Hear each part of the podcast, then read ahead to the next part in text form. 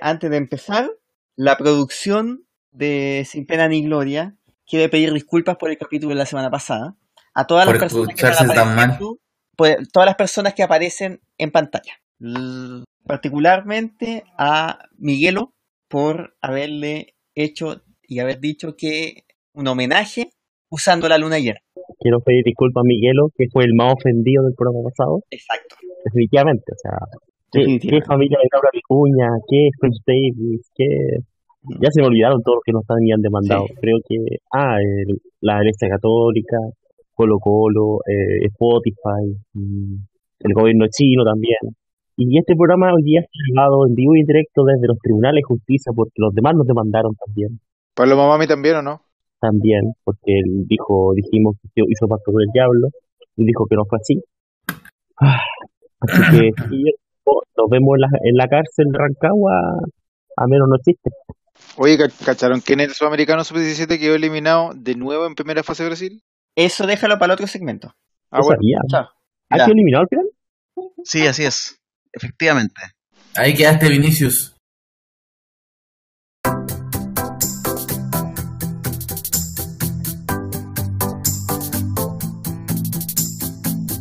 Bienvenidos al podcast de la semana, en la introducción más mala de la historia. Han habido peores. Hemos tenido crisis. La pasada fue un capítulo muy caótico en el cual dijimos muchas cosas y ya pedimos disculpas por todo lo que se sintió ofendido el señor Miguelo. Nunca más. Y ojo, y ojo que no pedimos disculpas por decir que la familia de Piñera se inspiró en él para ponerle los nombres a los hijos. Que claro, eso sigue siendo verdad. Así que bueno, bienvenido al, al podcast, como siempre, capítulo número 5 ya. Eh, ¿Qué más? Eh, eh, ¿Algo más? Eh, Fondi. Fondi, Fondi, Fondi. Estáis metido en un computador que está ahí, que, que suenan tantos pitos al- a- alrededor tuyo. Digo, celular. ah, Está yo lloviendo acá. ah, Lo que pasa, lo que pasa es que Fondi está en una zona de, de una, de un lugar del universo muy inexistente. claro. Esa es la verdad. Por eso suena Entonces, así como si fuese un error continuo. Exacto. Hay que decir que el internet no llega muy bien a, a esa ciudad inexistente. Entel dijo que llegaba a todo el país y no es cierto. Es mentira. Conspiración de la semana. Yo, yo, te, yo que trabajo en Entel, Entel. yo que trabajo en Entel te digo que no llega a ninguna parte. Gracias. Ujú, Voy a cambiar a PG. gravísimo. Así que eso sí que es peor. 25 gigas, pero no hay señal en ningún lado. ¿Sí? Ahora nos va a demandar Virgin Mobile por hacer mala campaña. Así que Na- navegación, navegación ilimitada, si es que encuentras señal. imagínate Mundo Pacífico tuviese red móvil. Más respeto con mi internet. Chao. Sí, po, a 3 kilobytes por segundo. Y no es chiste. Se demora A- dos a días. A ti te anda a 3 kilobytes por segundo. po. Yo no tengo Mundo Pacífico. Ya, ¿Tú tenías A, Mundo Fo- a Fondi le anda el triple. 9 kilobytes, más respeto. El triple de 824, sí, po. No, weón, si dijo. ¿Cuánto dijiste? Dijiste 3, 3 por 3 es ¿Por qué 9, nueve? weón. Dije 8. Matemáticas. Weón, sí, sí le dijo Ocho. 3. No, Ya, Fondi dijo día tres. jueves, el, el- y así de empiezo, eh, si empieza hoy día va a subir el capítulo para que llegue el jueves, para que esté listo el jueves y ahí vamos a ver si fueron tres o fueron ocho. Ya, les tengo el estudio de la semana en un, en un estudio que ustedes se van a sorprender. ¿Saben por qué? Pero ¿Por si la qué? semana pasada nos dijiste la pregunta, ¿por qué nos vamos a sorprender? Porque, la- porque tengo un estudio de la semana. O sea, la pregunta de la semana pasada ya se me olvidó. Así que les tengo otra, otro estudio. Como es habitual. Pero Fondi. que- Ahora, Ahora ahora, no, ahora, ahora una demanda en el CERNAC por publicidad engañosa. Espera, espera, vamos a hacer algo inédito. ¿A, quién, ¿A quién le importa eh, saber si, si una persona fue sancionada por aplaudir siendo manca? Nadie le importa. ¿Tú crees que a las tres personas que nos escuchan le interesa saber eso? Vamos a hacer algo inédito. Algo ¿Qué cosa? inédito. Voy a buscar en el podcast de la semana pasada cuando prometiste al manco aplaudiendo. Lo dije Sigan, sigan por mientras. Sigan por mientras. Oye, llama así de ahora. No, eh, porque ahora está, pues no tiene gracia. M- más todavía, po. molestarlo en vivo, verá. Lo voy a llamar, espérate. Lo voy a llamar. A ver si me bloquea la llamada, porque tengo llamadas de cobranza. Uy, no, me estaba escuchando a mí mismo, qué horrible. Lo que no alcancé a decir delante es que en el Warner están dando una de las cinco películas favoritas del Esteban. Ya, cállate, por favor. Yo creo que sí. tanto, Yo creo que va a decir que me calle, güey, en razones de la película que ya, Ya, mientras tanto, ¿qué, qué sección hay?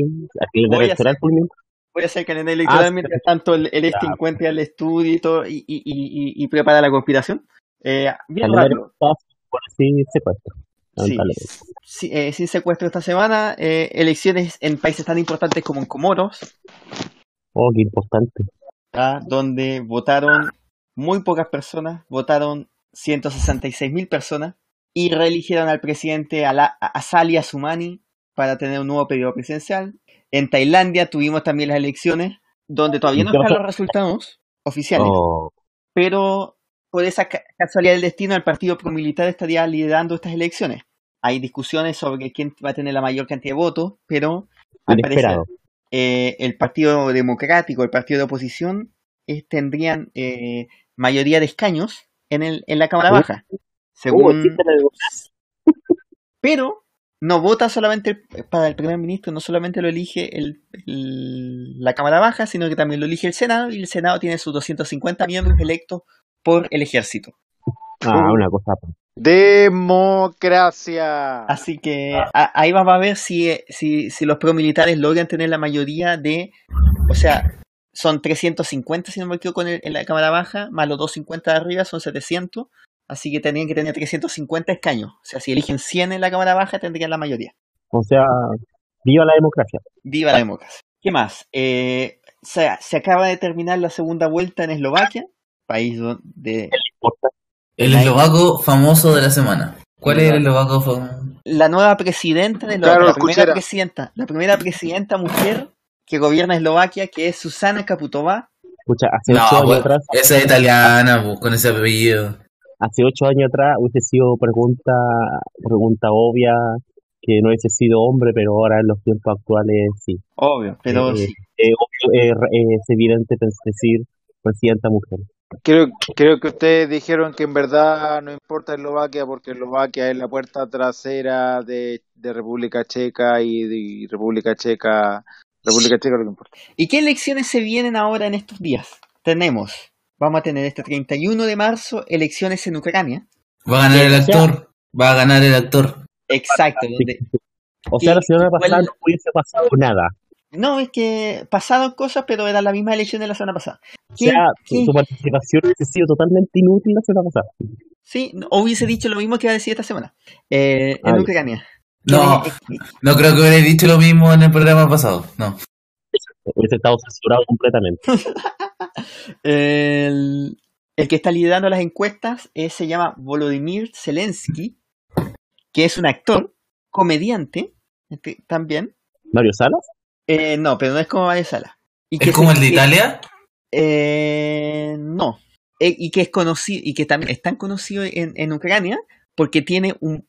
Esto, esto no, no es, es, es como para el no somos nada, pero un, un programa donde hace de un profesor que es de la, de la noche a la mañana se convierte en presidente de Ucrania. El Renato Munster italiano. Y Ucraniano. ucraniano. Eso, ucraniano. Bueno, total le a en la cara y a atacar su carrera política. Así que, Y de hecho, de hecho, por ejemplo, el programa de televisión el- o la serie que tiene se llama Servidor del Pueblo y el partido político se llama Servidor del Pueblo.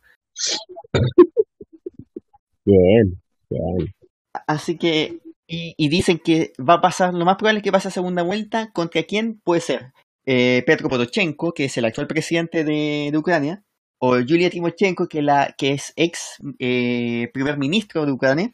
Y obviamente uno de esos dos es lo más, lo más probable que pase a la segunda vuelta. Hay otros candidatos muy que están también peleando que podrían lograr el segundo lugar. La segunda vuelta va a ser ya después en dos semanas más. A ver, hagamos una reseña de cada uno de los 36 candidatos. Ni cagando. 36 candidatos, chota. Eso tienen candidatos hasta por Crimea, hay, hay elecciones que deberían darse en Guyana, ahora este 31 de marzo. Guyana, un país democrático porque está en el país Pro Sur. democrático. Sí, un país democrático, como lo subimos la semana pasada. Pero, Pero que no de registro civil paraguayo. eh, Pero no fueron a- capaces de mandar al presidente.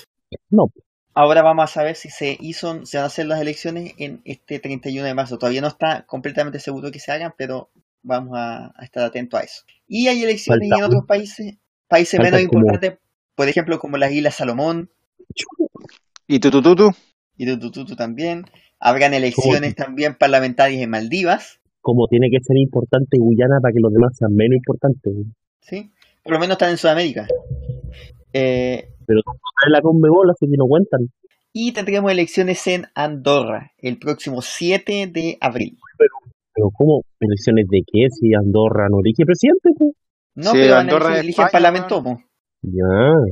Yo, que presidente el, el párroco con el presidente de Francia, pues. Sí, po.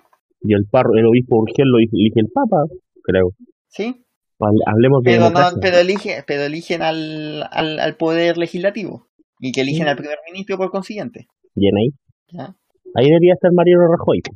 Mariano Rajoy. Bueno, cuando tengan, ahora que haya, van a haber elecciones en, en una semana más en España para las, eh, las elecciones locales donde se elige alcalde de, de- de Barcelona, uno de los candidatos es eh, Manuel Valls, que fue el primer ministro de Francia. ¿Y qué está haciendo ahí?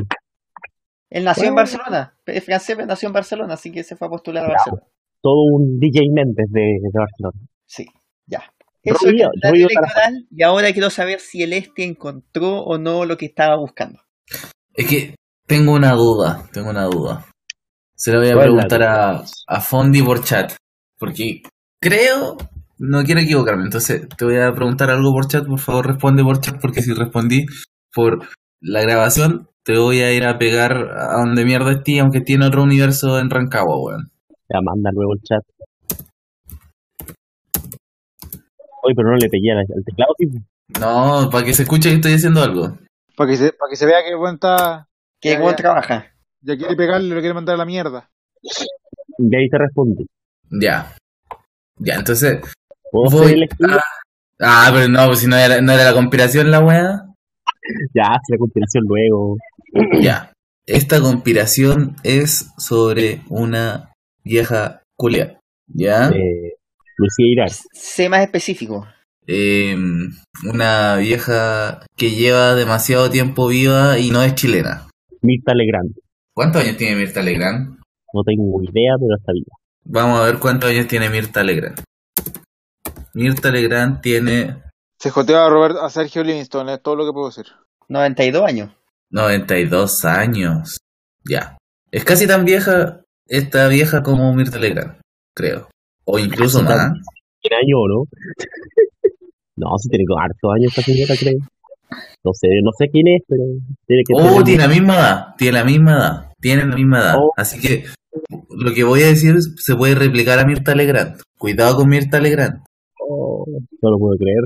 ¿Quién es Ya. entonces? Eh, la, Mary, la Mary Rose McGill. Estamos hablando. Dijo que no es chilena. Dije que no es chilena. Ah, Roberto no es Sánchez, chilena. me fallaste. Deja de buscar en la Death List quiénes son los más viejos. Los- Yo pensé, los ta- yo famosos pensé que iba a decir Betty White, pero no. A ver, a ver, a ver. Estamos no hablando. Pero yo no ¿Quién, veo por qué? Betty, Betty White tendría que morirse. No, no, no vería por qué tendría que morirse. No, pues, pero, pero no, pero no se me Betty está White hablando de. Betty White tiene 97 años. Mira, Ya, aquí está. pero- Douglas, Pero, pero, está, pero está viva todavía, está. Sí, por eso, por eso. Pero, ¿quién es? Eh, dinos. Olivia de Havilland, que tiene 103 Estamos, años. estamos hablando de la mejor amiga de la Yuwoki. Se junta con el Eo, con, El EA, EA, Hola. EA también. con el Chupacabras. Oye, no, pero basta No. del chupacabra. Ya con la semana pasada tuvimos suficiente del No, ya, de la cif- Ya, de- Oye, dejen tranquilo a Lindolfo, por favor. Oye, no, pero oye, más encima decís que no es chilena y se junta con el chupacabra. Porque, ay, que el Chupacabra seguro es chileno, pues el Chupacabra La es de semana, la, Puerto semana Rico. pasada me, la semana pasada me quedó clarísimo que era chileno. po. Ah, ¿tú crees que Lindorfo es chileno? No posible, tiene nacionalidad extraterrestre.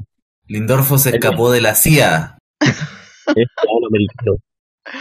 Ya. Estamos, estamos Hablando- hablando de De una reina, la reina Isabel II. ¿What? ¿Ya? ¿Qué, qué, qué descubrimiento has hecho? El descubrimiento de esta semana es que la reina Isabel. Ya van a Para, ver para, por qué. Para, para, para. No, no, no. Mira, entiendo que nos ganemos demandas de, de todos. De, del Norfo, de, de Rick Davis, de, de la Iglesia Católica, ya. Pero tú, ¿cachai lo que sería ganarse una demanda de la reina Isabel? Nada, que a lo, más, a, a lo más nos va a cagar en un arbitraje con Argentina. Bueno, ya, tenéis razón, ya, listo. Démosle Buenos Aires. listo. Ya. La re- ya van a ver por qué amiga del chupacabra. ¿Por qué La reina? Isabel. La reina Isabel es caníbal. ¿Qué? Tiene lógica, pues si no, ¿cómo ha sobrevivido tantos años, weón? ¿Viste? Ahí hay un saco hueá, por eso, por eso saco hueá existen las conspiraciones, ¿cachai? Sí.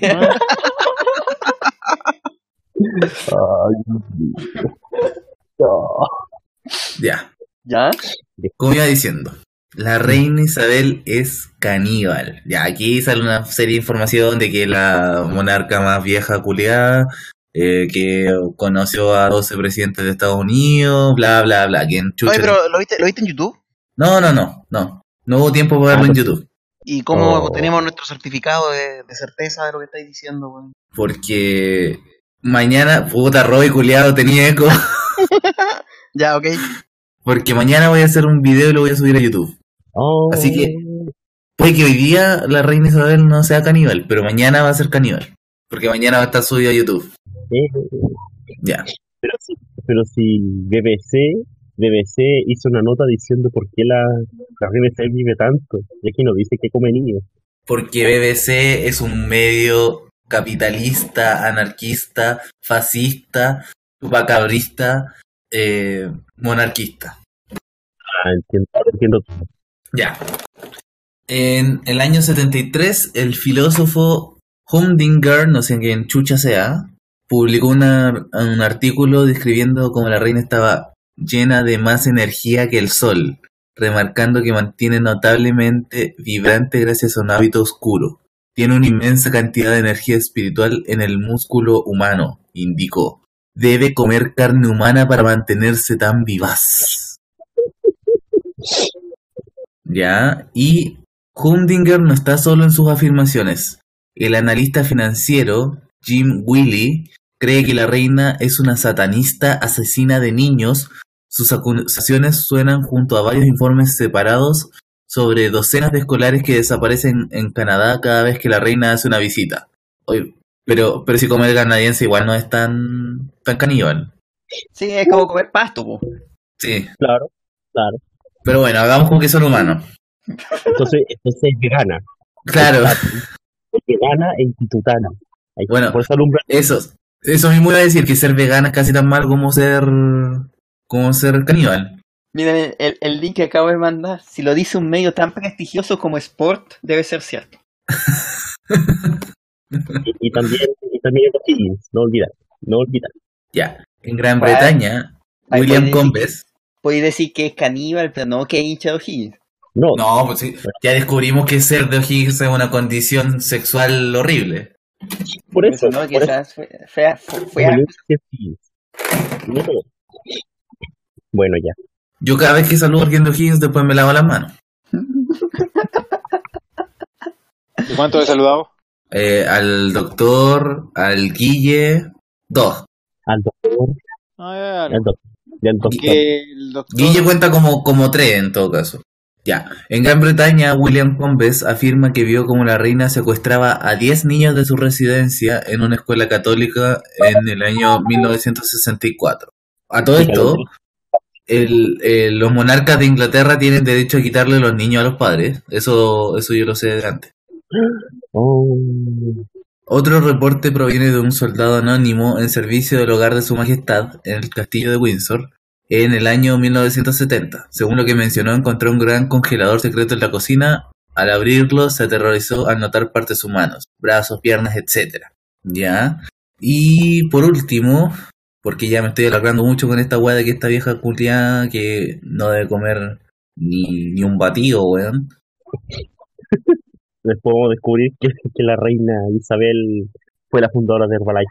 Dice que esta práctica era popular entre la realeza británica. Los predecesores de la reina eh, Isabel, Guillermo III y la reina María consumían pociones hechas con cráneo humano. Carlos II gustó tanto del sabor que compró la receta y mezcló sus propios ingredientes. Carlos, incluso la sangre de Carlos I fue recolectada por la multitud cuando fue decapitado porque se consideraba que su espíritu real tenía potentes poderes curativos. Y así fue como se creó la salsa inglesa. A ver. Ah, mira, mira, mira. A pesar de todo esto, aun si la reina fuera caníbal, no sufriría consecuencias a causa de las leyes.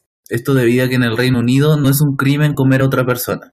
En casos criminales donde se presenta canibalismo, eh, los cargos siempre son por asesinato. Además, re- eh, recordemos además que la reina se beneficia con la inmunidad soberana, por lo tanto no puede ser so- eh, procesada por algún crimen. Entonces, da lo mismo que nosotros la acusemos de lo que sea, si total es inmune, no nos va a demandar, no le importa. La conspiración de esta semana no lleva, no lleva demanda, cabros. Eh, Eh, ya. Fondi, Fondi, ya. A- ahora, explícanos cuál es la pregunta que querías tener la respuesta con el estudio de la semana. Ya, la pregunta la semana pasada era si se podía sancionar a un, a un hincha por aplaudir siendo manco, un hincha manco por aplaudir. La respuesta está en este estudio, un estudio que va a tener una- un estudio sorprendente. Nadie esperaría esta respuesta, nadie esperaría este resultado. Así de simple, o sea, ¿qué se- no sé qué se pueden esperar. Eso no es el resultado de esto, es inesperado. Porque el estudio de esta semana evalúa la información sobre la práctica y los efectos adversos asociados de tragar espadas. Ya. Cartas enviadas a los tragadores. ¿Qué cosa? Esto, o sea, este, este estudio, este estudio habla sobre cartas que enviaron a tragadores de espadas solicitando información sobre la técnica y las complicaciones sobre- de, de tragar espadas, estableciendo la línea de membresía de la SWOR, Swallowers Association International, más conocida como la Asociación Internacional de Tragadores de Espadas, ¿Y ninguno se 110. atragantó con la respuesta? Eso queremos saber. 110 eh, tragadores de espada de 16 países. No sabemos si Chile está entre uno de ellos. Siempre, nunca falta. Teniendo información de 46 tragadores de espada, las complicaciones mayores, esto fue lo que descubrieron ellos, son más probables cuando el tragador se distrae o se traga espadas múltiples o inusuales cuando existe una lesión previa. Las perforaciones afectan principalmente el esófago y suelen tener un buen pronóstico. Los dolores de garganta son comunes, especialmente mientras se aprende la habilidad o cuando las actuaciones son demasiado frecuentes. A veces se produce una hemorragia gastrointestinal mayor y los dolores de tórax ocasionales suelen tragarse sin consejo médico. Los tragadores de espadas sin cobertura médica se ponen a riesgo tanto financieros como físicos. Ya, el resultado de esto y la conclusión es que los tragadores de espada corren un mayor riesgo de lesiones cuando se distraen o añaden un papagayo a su rendimiento. No, en serio. Cuando añaden un papagayo a su rendimiento. Pero los ejecutantes lesionados tienen un mejor pronóstico que los pacientes que sufren una perforación iatrogénica. Ante ustedes, en el estudio de la semana, La pregunta? ¿el papagayo sufre algún daño? eh, hasta ahora no. ojalá no lo si sufra. él no, no sufre el animalito. pero- Así que la pregunta que dejo para la próxima semana es, eh, deja buscarla. Eh, eh, eh, Gracias, Fondi. Nos vamos a... la- vamos. Nos vemos la próxima semana con el estudio de la semana. Vámonos mejor al...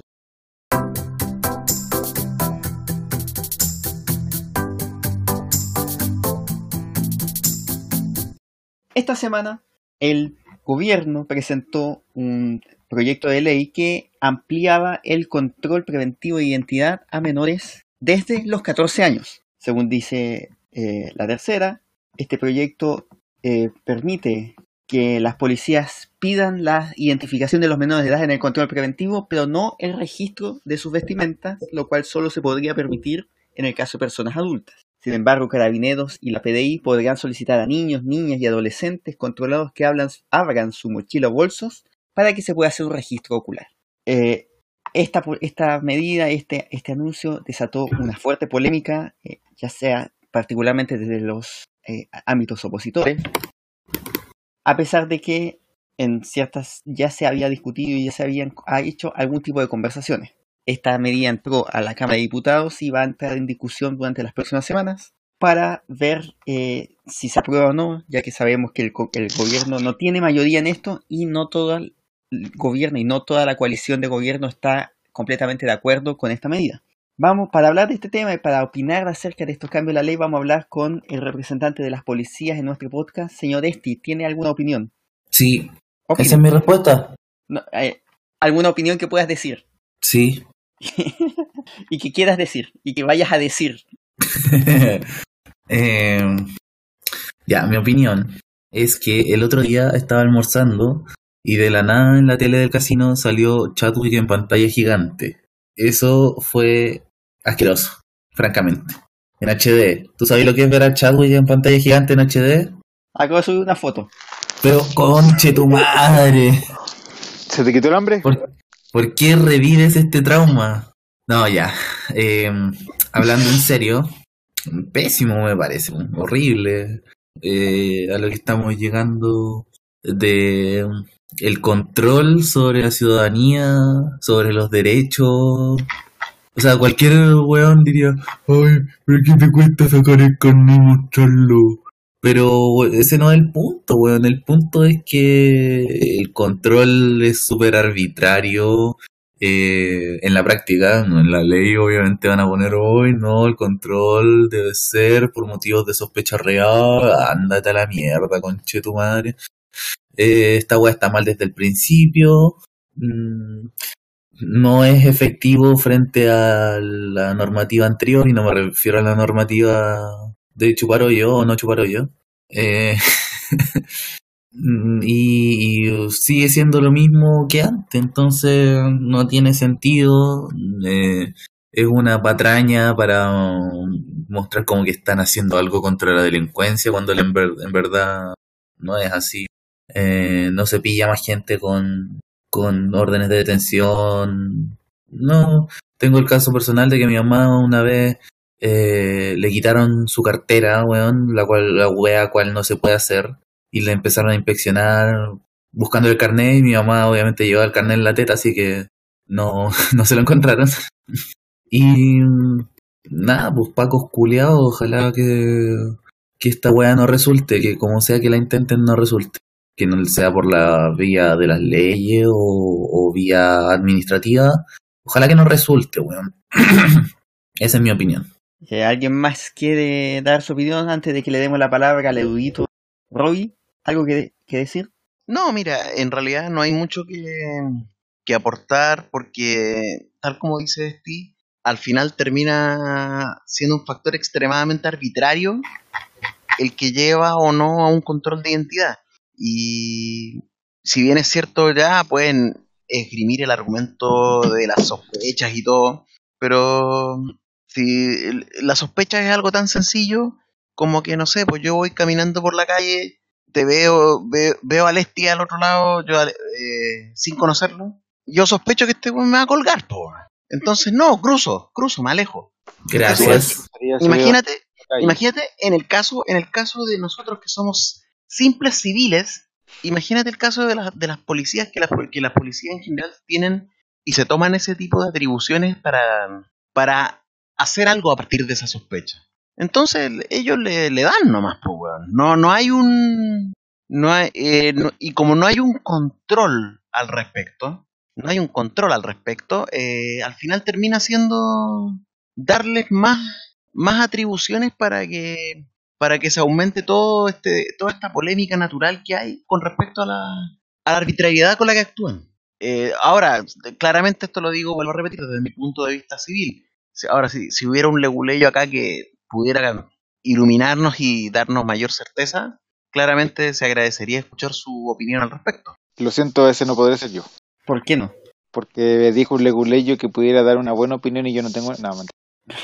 O sea, es que nadie va a tener una buena opinión menos... No, pero, no, pero al lado de nosotros, al lado de nosotros, la opinión que tú tienes es una opinión bastante más certera y es una opinión bastante más coherente. Así que guárdate tu comentario en esta ocasión, José Miguel Candia, y deleítanos con lo que te estamos pidiendo. Ya, eh, tomé mi código procesal penal para ver eh, en el artículo 85 cómo se encuentra consagrado el control, de identidad hoy en día. Porque ya fue el primer, la, la primera norma en donde se tocó el preventivo hace un par de años atrás, que también generó polémica, no la polémica de ahora, la de control de menor de edad.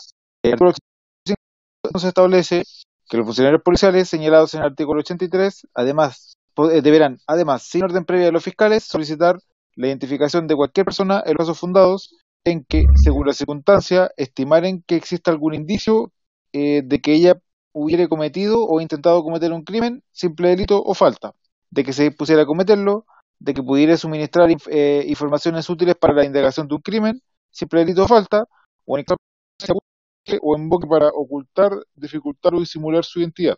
El funcionario policial deberá otorgar a la persona facilidades para encontrar y exhibir estos documentos, estos instrumentos. Procederá también tal solicitud cuando los funcionarios policiales tengan alguna que permite inferir que una determinada persona tiene alguna orden de detención pendiente. La identificación se realizará en el lugar en que la persona se encontrare por medio de documentos de identificación expedidos eh, como cédula de identidad, licencia de conducir o pasaporte. El funcionario policial deberá otorgar a la persona facilidades para, para encontrar y exhibir estos instrumentos. Durante este procedimiento, sin necesidad de nuevo indicio, la policía podrá proceder al registro de las vestimentas, equipaje o vehículo de la persona cuya identidad se controla y cotejar la existencia de las órdenes de detención que pudieran afectarle. La policía procederá a la detención sin necesidad de orden judicial quienes se sorprenda a propósito del registro en alguna de las hipótesis del artículo 130, así como de, quienes al momento del cotejo registren orden de detención pendiente. En caso de negativo de una persona acreditar su identidad, o si habiendo recibido las facilidades del caso no le fuere posible hacerlo, la policía la conducirá a la unidad policial más cercana para fines de identificación.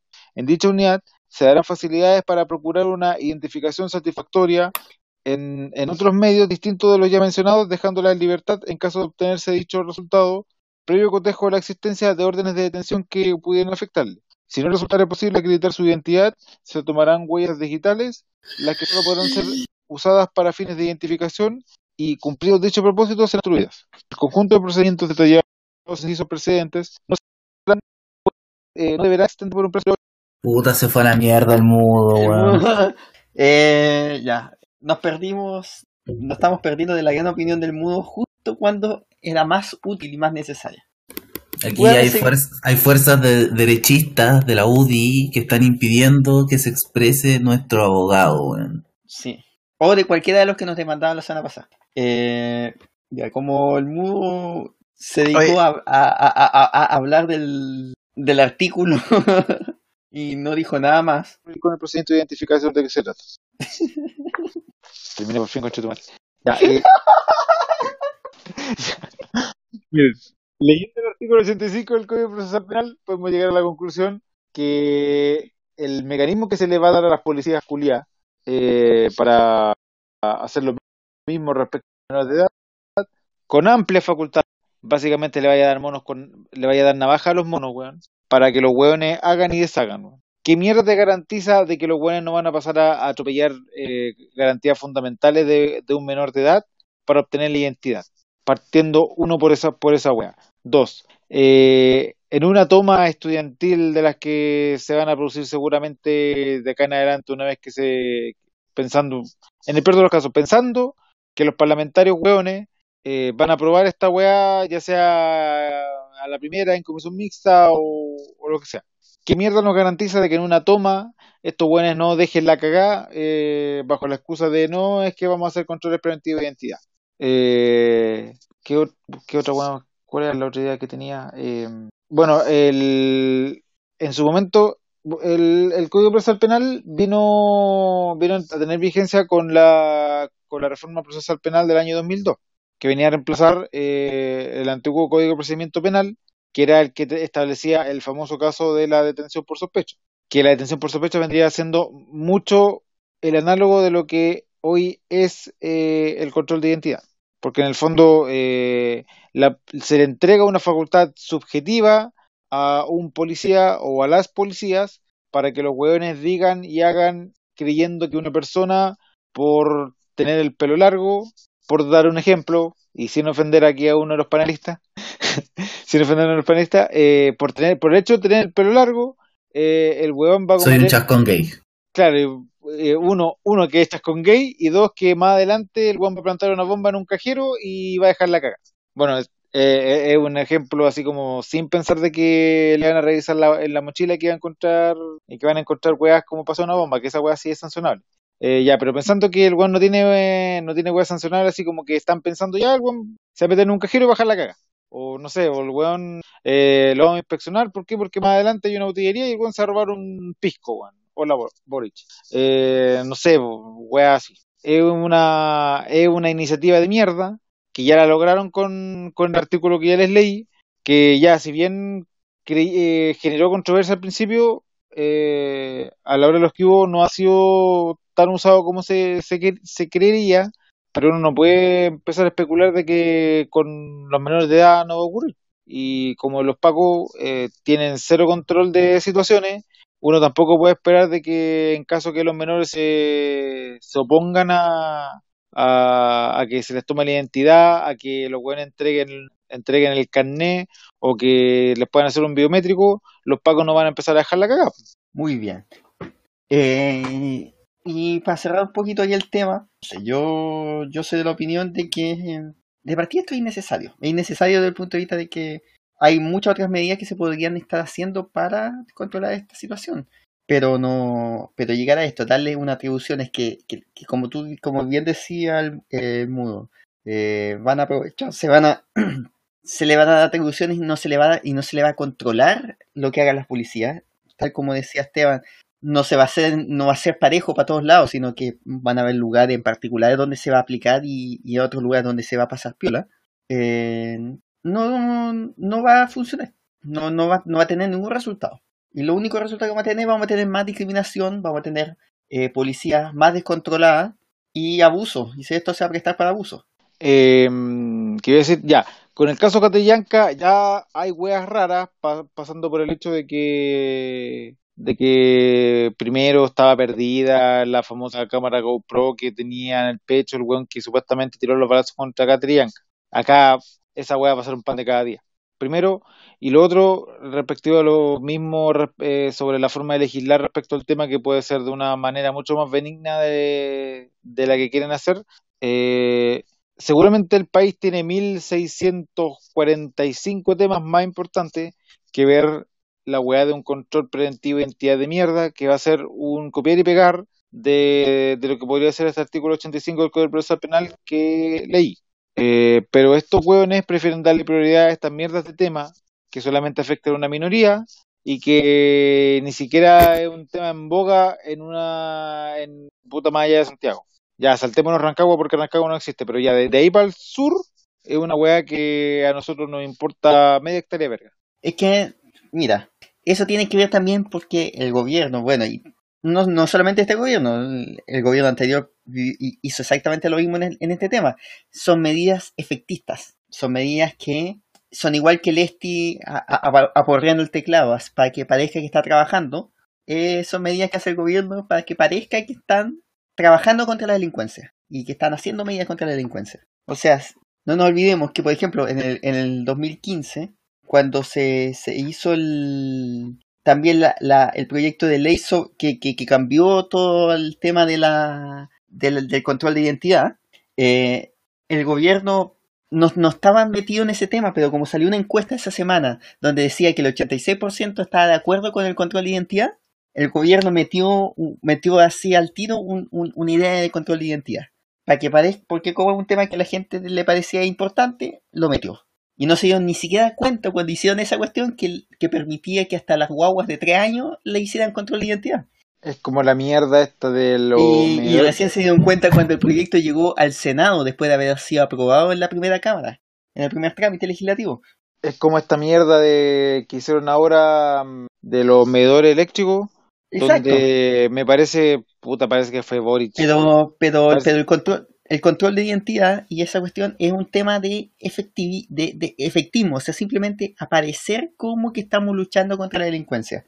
Porque como cachai que están luchando contra la delincuencia porque veis que los pacos están en las calles y están haciendo control a la gente. Y, y la otra wea, eh, hoy cuál- ah, no, bueno, también puede ser común a este gobierno como al otro, el hecho de que cuando esto, cuando la gente, o en este caso los parlamentarios, intentan ponerse de acuerdo para hacer una ley antidelincuencia, siempre sacan una mierda leonina, como la agencia corta, perdón, la agenda, la corta antidelincuencia, que dicen que la weá sale tan bonita, tan buena, tan efectiva, pero eh, al momento de, que empieza la aplicación de la ley, se dan cuenta que la weá es semi inconstitucional pero inconstitucional justificada, o sea, no el, esa intervención que ahora quiere hacer el Tribunal Constitucional casi creyéndose el cuarto poder del Estado, sino que en verdad se dan cuenta, no sé, pues que se pasan, que puta deberían quedar en cero y los buenos quedan en menos 50, que los buenos se pasan demasiado de, del límite que deberían estarlo. Eso es, el, eso es lo que se ha llamado de hace harto rato el populismo penal, del cual... No, no solo populismo penal, populismo legislativo. Sí, pero Porque que... No solamente ataña a una área del derecho, ataña a más de una. Sí, es verdad. Pero, pero, pero donde la gente lo ve es que básicamente ante un problema como la delincuencia, todos los gobiernos tratan de responder con más manura, más manura, más manura, y al final eso es lo que complica. Eso es, hace mucho más complicado después el- todos los procesos. Y con estadísticas más no se van a poder dar cuenta que si uno sube la- las penas, eso no va a implicar jamás en la vida que los buenos van a delinquir menos. Pero la gente, Bueno, el tema es que, que, que- que mucha gente, y aquí hay, hay un- un- una cosa que ya hemos conversado antes, eh, trata de ver la cárcel o, o las penas de cárcel como una venganza, más que como una cuestión que evita Más como una medida de reinserción. Exacto, sino como que, oye, este mató, ¿viste? Que, no, que se pudra en la cárcel, que es una cuestión, una frase muy común. Bueno, es que obvio, por el, por el hecho de que, mire, la cárcel es como una sensación, pero la weá es, la weá y es una un, es posgrado de la delincuencia. Sobre todo por buenos sen- que cumplen, sí, que Pero la sensación de que la cárcel es básicamente donde vamos a meter a todos los tipos que, que son indeseables. Entonces, y yo lo encuentro, y eso yo lo encuentro peligroso. Yo lo encuentro muy peligroso porque siempre puede ser uno el que esté al otro lado del... Y mucha gente no lo ve así, Sí, lamentablemente. porque es que la percepción chilena es de meterlo en la cárcel para que se pudra y para que no salga más a la calle porque es un peligro, porque porque las cárceles chilenas están lejos de ser las concesionadas europeas que en verdad sirven para reinserción. Acá te int- intentáis reinsertar a un reo dentro de la condena y le cortas la ala. Ahora, hay que decir que el gobierno la hizo bien en el punto de mezclar este tema como con el tema de infancia y el Sename, diciendo como que no, que esto iba de la mano con eh, separar los centros penales de menores y los centros de niños en situación de abandono. No tienen nada que ver la weá en verdad, pero, pero las mezclaron bien a, a los ojos de la población. Sí, eso es verdad. A lo mejor la población yo creo que no tiene una una cosa con otra, pero ya, allá ellos. El tema que al gobierno le resulta efect- es los temas cuando ah, poner mano dura es algo que siempre va a ser ganado en las encuestas de cara y, de cara- y que va a dar votos. Y al final ese es como, como en, un- en una democracia cualquiera se mide los resultados de las políticas. Lamentablemente esta cosa, ser más duro que el otro, da rédito. Y no sé, no sé si va a pasar. Eh, No creo que vaya a pasar en las circunstancias que está el proyecto, que pase el, el trámite legislativo. Al, al menos algunos cambios van a tener que hacerse si es que quiere que pase, pero no sé. Pero amenazaron con, con tirarlo por vía administrativa si no resultaba. pero por vía administrativa se te puede caer mucho más fácil. Yo creo que va a pasar, pero va, va a pasar con más condiciones. Así como siendo frío, yo creo que pasa, pero con le van a meter varias condiciones más. No, y y estaría bueno, pues basta andar legislando como la mierda, ya llevan varios, varios, puta, por dar una cifra, por lo menos 10 años legislando como el hoyo en lo que respecta a los temas, a lo que es como la agenda corta, no sé. Y es de- desde el punto de vista de que ocurre alguna catástrofe así como puta ley Samudio, sacan al tiro la ley Samudio. Como, como el caso de Samudio. Si, no sé, pues ley Cholito, ley Emilia, ley puta mañana se va a morir el este y ley Esteban. Feo culiao que me andáis matando, Están matando al este. Ya. No, no, no, no, Están no. matando a un weón. A Para cerrar, a- para cerrar de- y terminar de matar al Esti, eh, un- ¿alguna otra opinión Eh, opino que que sea relacionada con el tema? Sí, sí, sí, opino que. eh, te estáis poniendo el parche antes de la herida. Eh, opino que el control de la población está súper mal. eh, lean a Foucault, por favor. Eh, por favor, por favor, léanlo. Y eh, muerte al Estado, muerte a Chadwick, por favor. Por favor, sobre Piñera, weón. Primero está Chadwick, maten a Chadwick, weón. Porque además es demasiado feo, weón, por favor. Opino que deberían hacerle un control de identidad a él, porque tiene droga. Yo no, yo no me drogo. En tu cara, conche tu madre, yo no me drogo. O sea, te toca ahí en otras partes, no en la cara de él. No, no, en tu cara, en tu cara le digo, en tu cara te digo, Fondi, chúpame el pico y vaya a ver, ese va a ser tu prueba de que no consumo drogas porque eh, a través del semen vaya a probar de que no consumo drogas. Es falso porque yo firmé tu petición, así que no. Qué maravilla.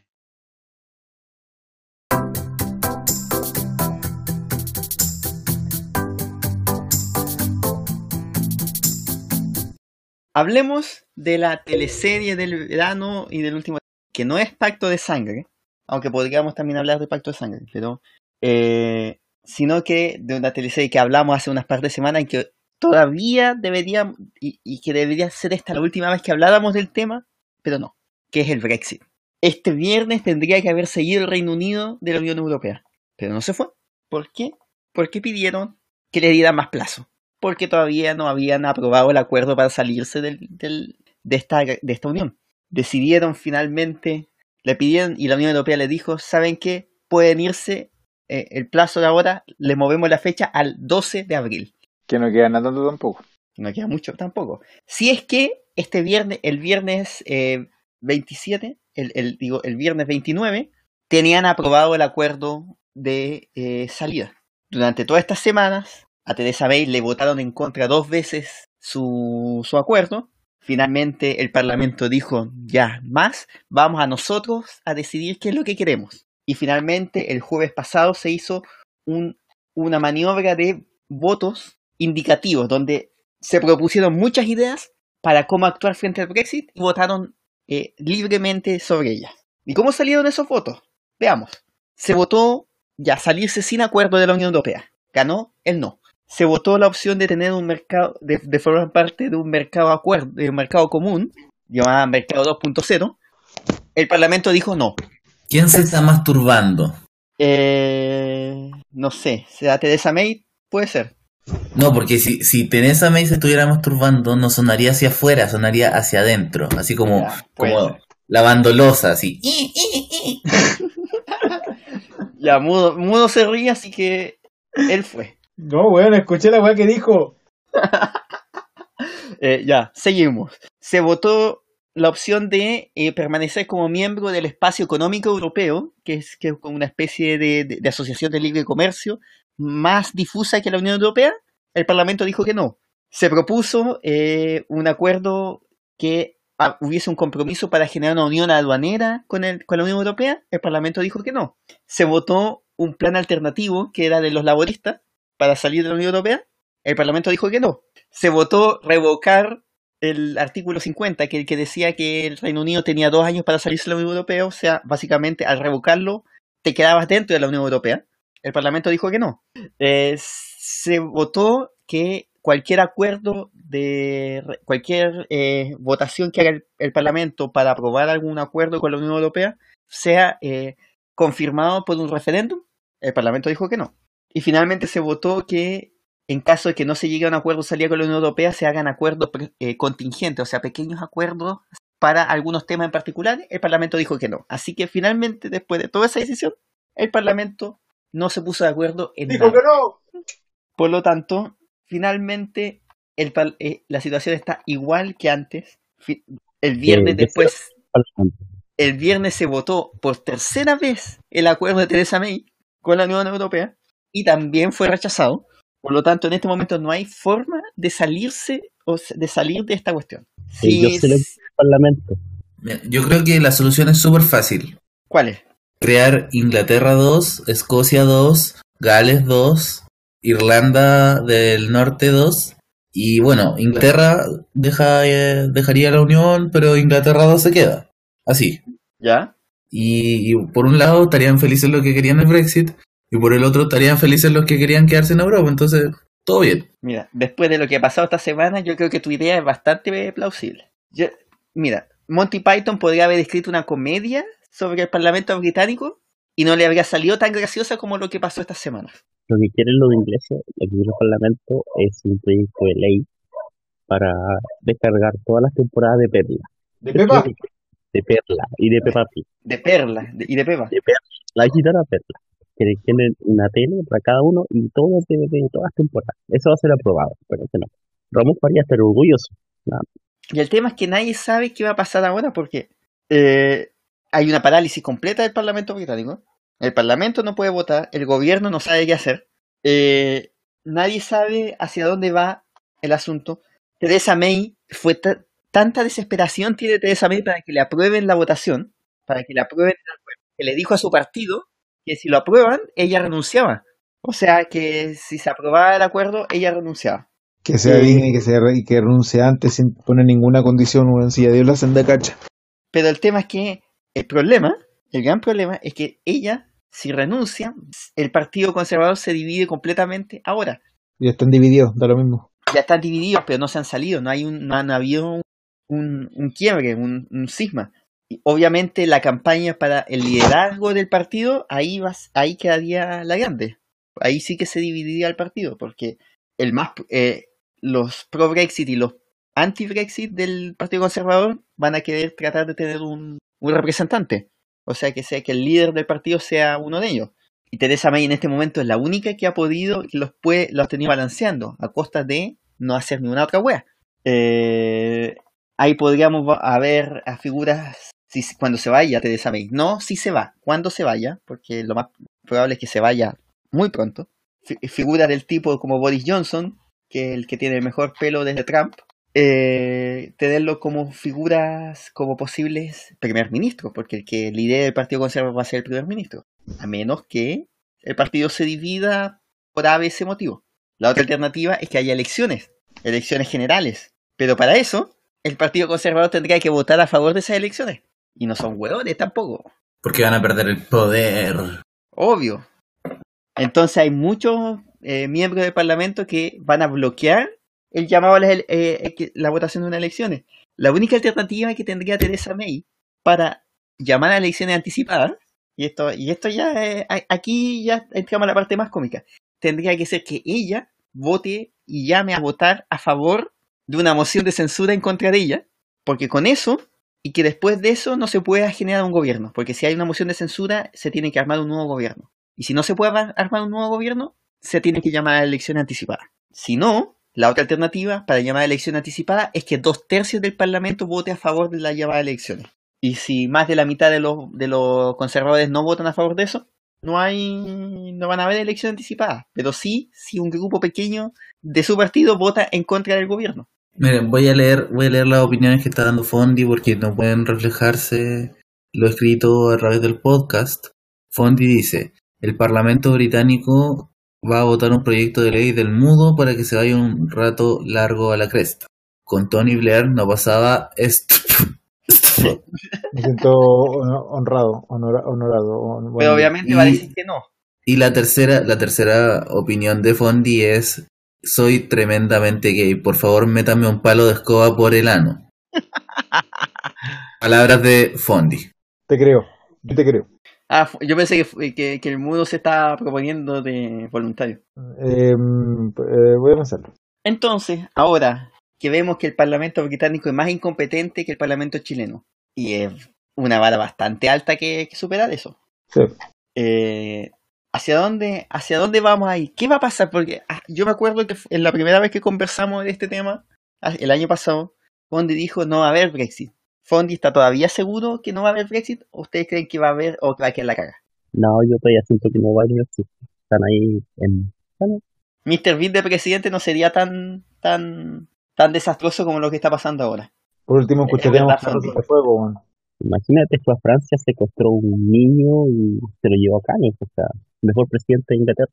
Mejor que la reina incluso. Y eso. Entonces, hoy día el Reino Unido tiene hasta el 12 de abril para tomar una decisión de qué va a hacer. Es lo primero. ¿Por qué al 12 de abril? Porque el 12 de abril tiene que decir, o nos salimos sin acuerdo, o tenemos aprobado, o tenemos aprobado este acuerdo, lo cual ya, ya está fuera de, de- cualquier lógica, o vamos a pedir una extensión más larga. Si piden una extensión más larga para quedarse en la Unión Europea, van a tener que hacer elecciones, eh, elecciones europeas en mayo, que es una cuestión que muchos rechazan en, en- en- el Reino Unido. Entonces, si no han tomado ninguna decisión al 12 de abril, si no han tomado, no han dicho nada, el 12 de abril se van sin ningún acuerdo de la Unión Europea. Así que el reloj les está contando les quedan básicamente dos semanas, Menos. menos de dos semanas. Cuando este esté publicado va a ser como una, Una semana, semana. y menos. Entonces, nadie sabe qué está, qué va a pasar, porque esta cuestión está tan fluida, tan dramática. Los conservadores están divididos, los laboristas están divididos. eh, Jeremy Corbyn, mm, que es el líder de los laboristas, está a favor del, Brexit. O sea, a favor de su Brexit, no del Brexit de los conservadores. Los conservadores no saben qué Brexit quieren. Y hay unos eh, laboristas que están peleando que se haga un segundo referéndum, pero no hay un- una gran cantidad de votos para a favor de, de esa opción. Por lo tanto, la próxima semana van a haber nuevamente votos, como los que hubo el jueves. A ver si en una de esas sale alguna alternativa que sea interesante y que sea y que tenga la mayoría del Parlamento a favor. El problema es que aunque voten a favor, no quiere decir que la Unión Europea vaya a estar de acuerdo con llegar a eso que pidió el Parlamento. Porque, por ejemplo, el Parlamento podría pedir que haya, no sé, po, eh, unicornios para todos. Y todos podrían estar de acuerdo y podría ser hasta eh, voto unánime. Pero eso no quiere decir que la Unión Europea se lo vaya a dar. ¿Y para qué era la plata para Grecia entonces? ¿No era para unicornios?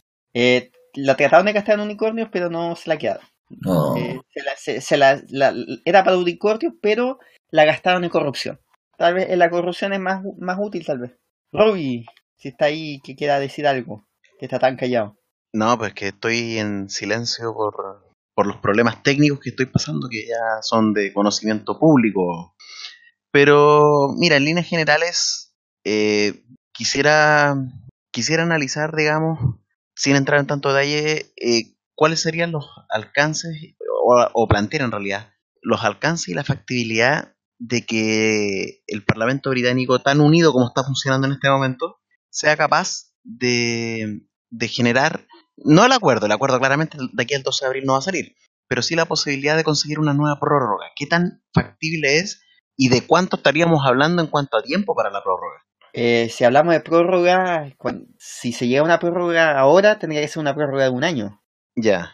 más o menos. O sea, Sí, pues no por eso. eh, eh, en el fondo volver al mismo punto que estábamos, como tú decías el año pasado cuando recién empezamos a hablar de, de- de este tema. O sea, con la única diferencia que ahora sí se sabe y sí es público que está todo quebrado en- al interior del Reino Unido en cuanto a acuerdos políticos, digamos. exacto.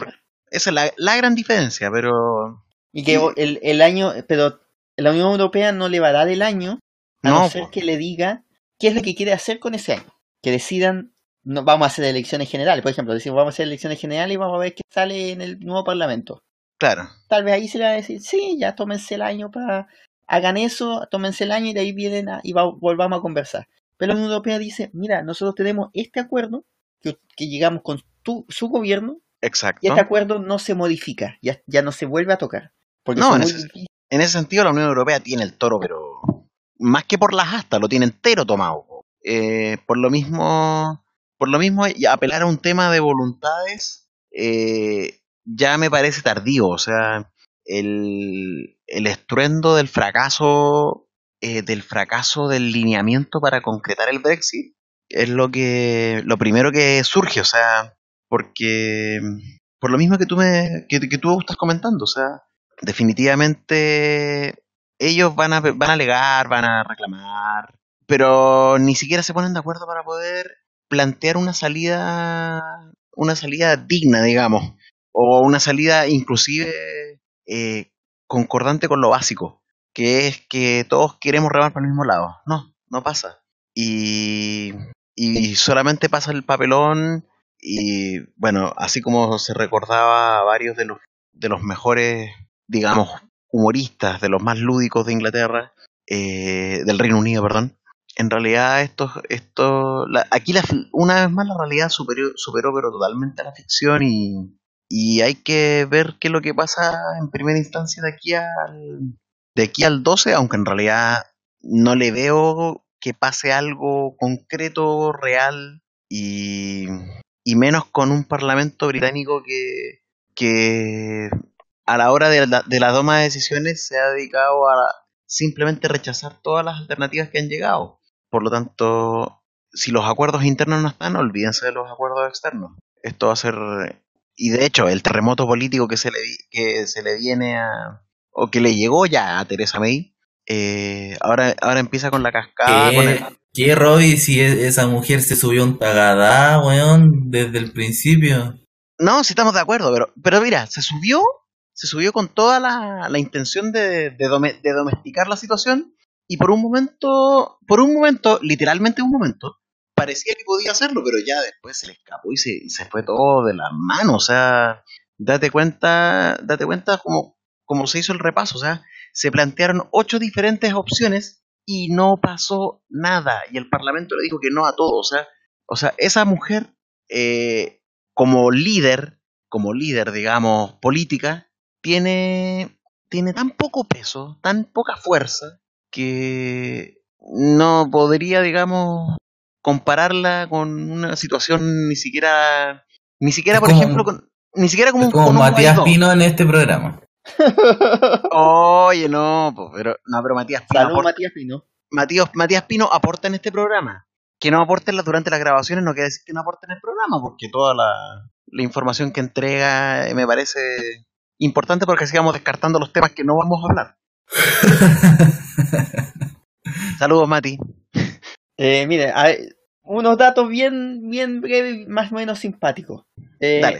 la el mismo porcentaje de británicos cree que las negociaciones van a tener, van a llegar a un buen acuerdo, que el porcentaje de estadounidenses que creen que el gobierno eh, hizo eh, que, que la- el aterrizaje en la luna fue inventado.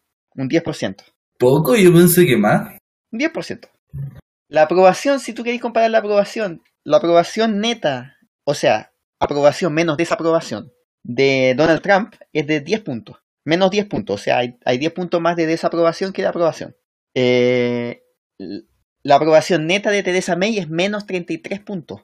Y la aprobación de Jeremy Corbyn es de menos 45 puntos. Para que vean la- lo populares que son los políticos en el Reino Unido. Por eso, por eso Paul McCartney vino a saludar a, a Piñera, porque él sabe que los políticos son tremendamente populares. Exacto. No, y Piñera en comparación es mucho más popular que cualquiera de esos dos. Te diría que Piñera la es como ce- 0% popular. Más o menos como en tan cero, o sea, cero y un poco, ser como entre, está entre menos 5 y menos 10, diría yo. No, pero eso, pero eso al lado de los registros de los políticos británicos es un, Es un un gobierno poco- la raja, po. Sí. O sea, ¿de qué estamos nosotros quejándonos? De, de- Recién ahora, esta semana salieron encuestas que le dan una ventaja a los laboristas sobre los conservadores, eh, pero una ventaja pequeña. O sea, en el peor gobierno de la historia de los conservadores, un gobierno desastroso, y los laboristas no son capaces de sacarle 20 puntos a los conservadores. Es muy, muy, muy raro. Eso es porque también los laboristas tienen sus propios problemas y no y no son capaces de hacer un gobierno efectivo, o sea, una oposición efectiva porque están en sus propios caos y no y, y en, en otro momento el- la oposición estaría, o sea, Corbyn o u otro otro líder laborista estaría haciéndose la América con la debilidad del gobierno, pero no pueden y no son capaces tampoco y no hay no hay no hay un nexo que permita sacarles una mayoría de trabajo al menos, sino que ahora en este momento están opuestos a todos, todos se oponen a todo lo que está presentando el otro y, y nadie ah, saca una mayoría para nada. Pero bueno, vamos cerrando este tema después de la, de la opinión de Steve, que lo más probable es que volvamos en dos o tres semanas más a hablar de esto porque van a pasar mil cosas durante estas tres semanas y tal vez como el gato pardo... O tal vez no, o tal vez no pase nada. No, yo creo que van a pasar cosas, pero probablemente como el gato pardo, todo va a seguir igual.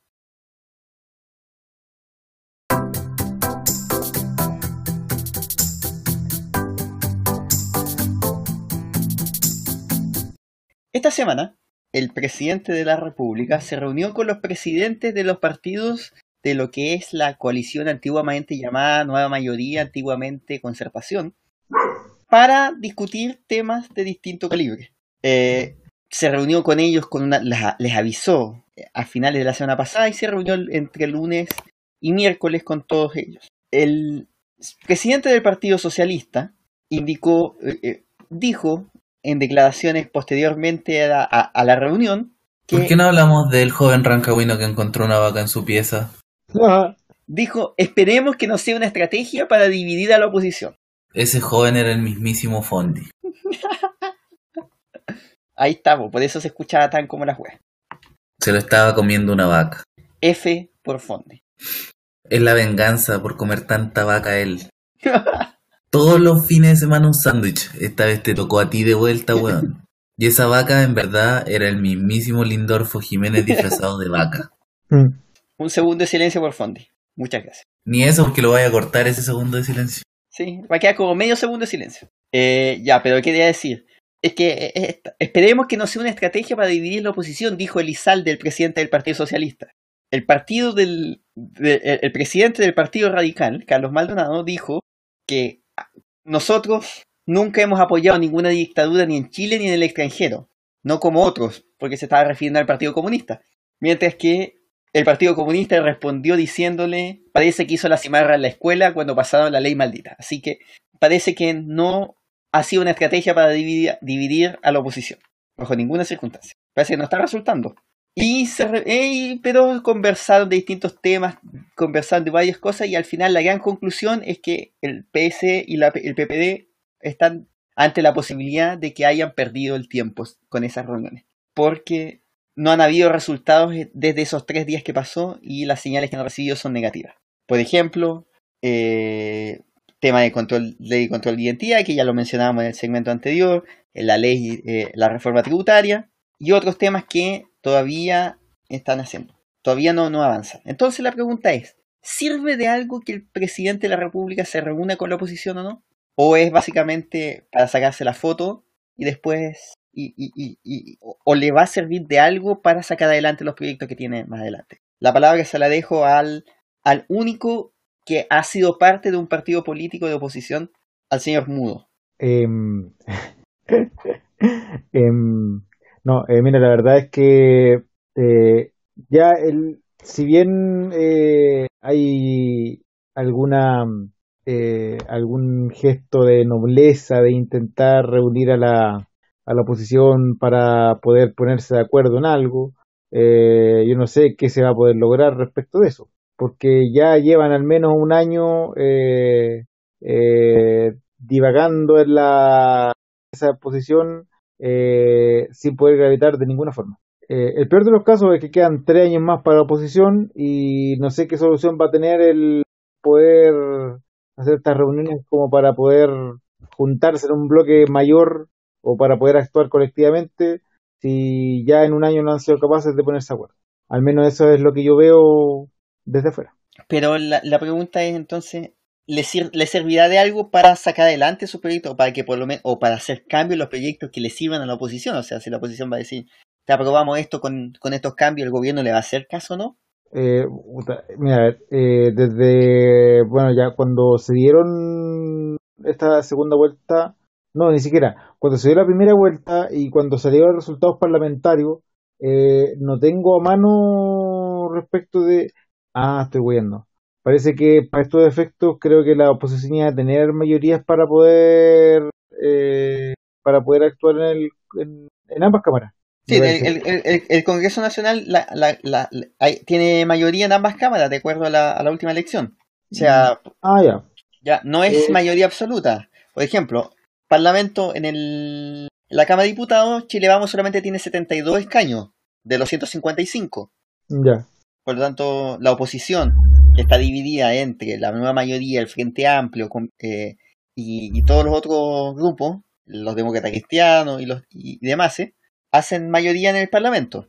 Por eso hoy día el presidente de la Cámara y el presidente del Senado son de oposición. Eh, ya se supone que siempre cuando entra un hueón de oposición o que no representa un partido político X, eh, lo primero que miran es quién tiene mayoría. Se supone que en este caso la oposición tiene eh, una muy buena arma. Eh, si por ejemplo ellos quieren tener iniciativa de proyectos, si quieren promulgar proyectos que sirvan para su lado. eh, en el último tiempo, yo no sé, por ejemplo, ya en el primer año, eh, qué tan efectiva ha sido esa, esa medida. Pero si los buenos se juntan para hacer esas reuniones, lo, al menos lo efectivo tendría que ser que se pongan de acuerdo eh, para aprovechar esa mayoría, porque puta, Es si que- no se ponen de acuerdo respecto de eso, Es que en, en este caso, fíjate, piensa que las reuniones fueron independientes, o sea, Piñera llamó a los presidentes por separado de cada partido, porque juntos no pueden estar los huevos, pues así de simple.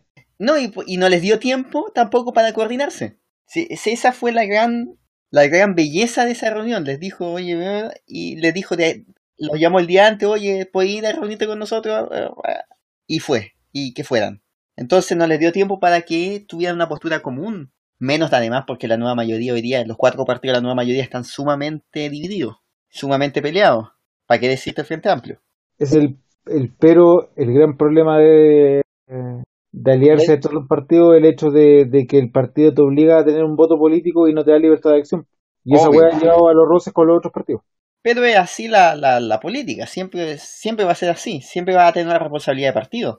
Pero también lo importante es que, por ejemplo, Sí, pues, yo, yo encuentro la weá muy poco flexible el, el, el obligarte a no salirte de, tus márgenes, eh, independiente de si el, el candidato de turno es o no es del partido. Porque si no es eso no es del partido, te va a crear una, un conflicto que es lo que ha provocado el desgaste dentro de, de la nueva mayoría. y además que son cuatro partidos distintos que no, que cuando no tienen el poder, el poder es, es, es mejor pegamento que, que la gotita. Sí. Eh, cuando no hay poder, peleas por doquier.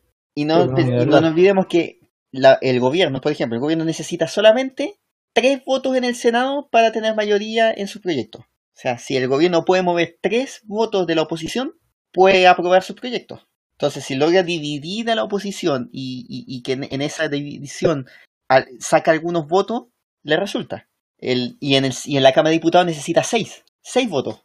Y con eso tiene mayoría, eh, si es que todos sus parlamentarios obviamente votan a favor de los proyectos del gobierno. Y lo que es desastroso es que los buenos no son capaces de ponerse de acuerdo en eso. Entonces, si logran seis votos de la oposición, entonces necesitan muy poco de la oposición. Si logran, por ejemplo, que la DC vote a favor de, de su proyecto, están dados. O si pueden convencer a los radicales en la, en la Cámara de Diputados, están dados. Entonces, pero, eh, pero este proceso de conversaciones que, que, que, que se dan, este proceso de acercamiento, ¿es una pérdida de tiempo o al final eh, es, básicamente les va a servir de algo? Eh, Robbie, ¿tienes alguna opinión tuya de, tu, de tus jefes? Robbie, El, el TT está en mi coalición. ¿la coalición por el cambio? No, no, no, es la coalición de los que no hablan. Ah, este entonces. ¿Qué sucede? ¿Qué sucede? Además de la vaca que se estaba metido en la cama. Eh, Oye, eso suena como, como una frase tan machista. Lo Sí, que no, pero- decir. es una vaca literalmente. Así te trata French Davis desde que estás embarazado. Tú vaca que estás en la cama, así te dice. Eh, Además- que... Además, además de tratarte Ade- así. Además, no, además el 3 de eh, eh, este próximo miércoles 3, eh, Piñera se va a reunir, va a tomarse un café con la gente del Frente Amplio. Como es la gente del quién va a Frente pagar Amplio, ese van a ir a café? un Starbucks. ¿Quién va a pagar ese café? No sé quién pagará ese café. Me parece Pero indignante. Pero se van a tomar Con la, café. plata, con la plata de todos los chilenos se van a ir a tomar un frappuccino, weón. Como si fuera verdad la weá encima en un Starbucks. Así que le dieron libertad de acción. Los que quieren ir, de los presidentes del, del Frente Amplio que quieran ir, va- que vayan. Así que van a ir varios. Otros no van a querer ir. Renato, ¿cuánto era? Garín, Ese va a es estar. presidente. De nada. No, sí, Es- ya no es es Es presidente del PRG, Partido Renato Garín. importante partido. El partido más grande de Chile. Según una encuesta hecha en la casa de. eh, ya, ya se me olvidó lo que iba a opinar, puta la wea. Opine. Opine cualquier Ya, cosa. dentro de los partidos de la. Mientras tanto, Robbie, Mientras tanto. Robbie vuelve a aparecer. Si es que no se quedó dormido. Eh, lo que sucede es que eh, están haciendo juntas, yo creo, para... eh, para hacer juntas tiene que haber un interés de un lado y del otro. Eh, yo creo que la oposición está un poquito desesperada, no saben bien qué hacer, porque Hacen todo mal los perros culeos. sí, y por un lado ven que el gobierno es malo, pero que ellos son peores, así que, que, que le está yendo peor. ¿Qué fue eso? Eh, perdón, fue un video donde estoy viendo a Gascoigne. Siempre lo mismo, weón. Perdón, Masturbándote con borrachos. terrible. Puliemos. Perdón, oremos. Eh, ¿Qué estaba diciendo? Se me fue la onda. Ah, sí, que, que hay un... Para que hayan juntas tiene que haber un interés mutuo. El gobierno lo ha hecho mal, lo ha hecho pésimo, horrible, pero la oposición peor. Entonces, eh, yo creo que por los dos lados quieren dar un- una imagen de que estamos haciendo algo para mejorar el país y todo, pero al final la oposición yo encuentro que sale perdiendo de esto, no es una buena táctica, y el gobierno sale ganando. Eh, y es una prueba más de una cosa que ya he dicho antes en este programa. No existe la izquierda en este país, no existe, no existe ningún partido que de verdad desafíe el modelo, no hay ningún partido que eh, esté fuera del status quo, eh, la- siendo oposición con mayoría en la Cámara Baja, no se ponen de acuerdo para eh, no aprobar los proyectos, para aprobar sus propios proyectos que vengan desde una oposición firme. No existe nada de eso. No existe eh, un cuestionamiento real y con fundamento de el modelo que quiere Piñera y la derecha y mo- mostrarse como tan capaces de ir y de hacer juntas y ponerse de acuerdo es muy típico de este país que hecho diciéndole váyase, váyase al dictador. No, no, que mm, es un país de eh, democracia en la medida de lo posible, de eh, una política siempre por sobre todo de acuerdos por el bien de la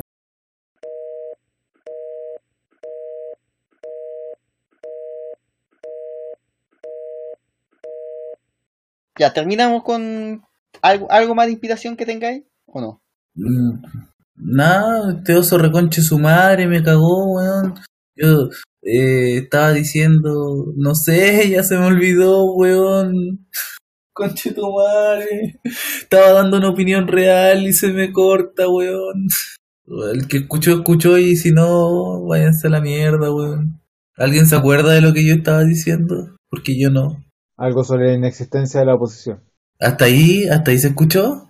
Sí, no recuerdo. Conche tu madre, ese fue el principio, weón. Hablé Oh. como. Hice una tesis completa después de esa weá. Esto, este, este momento eh, se perdió para siempre. Lamentablemente no, vamos- no pudimos terminar de escuchar la opinión de este. Pero queremos escuchar la opinión de Robbie. A ver si al- tiene algo antes de cerrar este tema. Se perdió, se perdió No. como, como lágrimas en la lluvia. No, claramente eh, dar una opinión después del vuelo que había agarrado el Esti es súper difícil porque la inspiración y como él dijo, el caso, la opinión real, auténtica, natural, eh, siempre tiene una implicancia más fuerte, más grande. Pero a ver, las reuniones estas, el sentido de las reuniones, se comenzó analizando si es que era un volador de luces, si es que era, si es que había algo detrás, y en realidad no lo veo ni como una cosa ni como la otra tan tan tácitas, sino como un poco de ambas. Claramente el proceder de este de este gobierno es muy muy de apelar a los a los voladores de luces en ese sentido. Pero pero a la vez también está la posibilidad y, y tratan, digamos, de, de pasar la punta más si hay temas que son complicados, que, nos, que no son de, de análisis sencillo.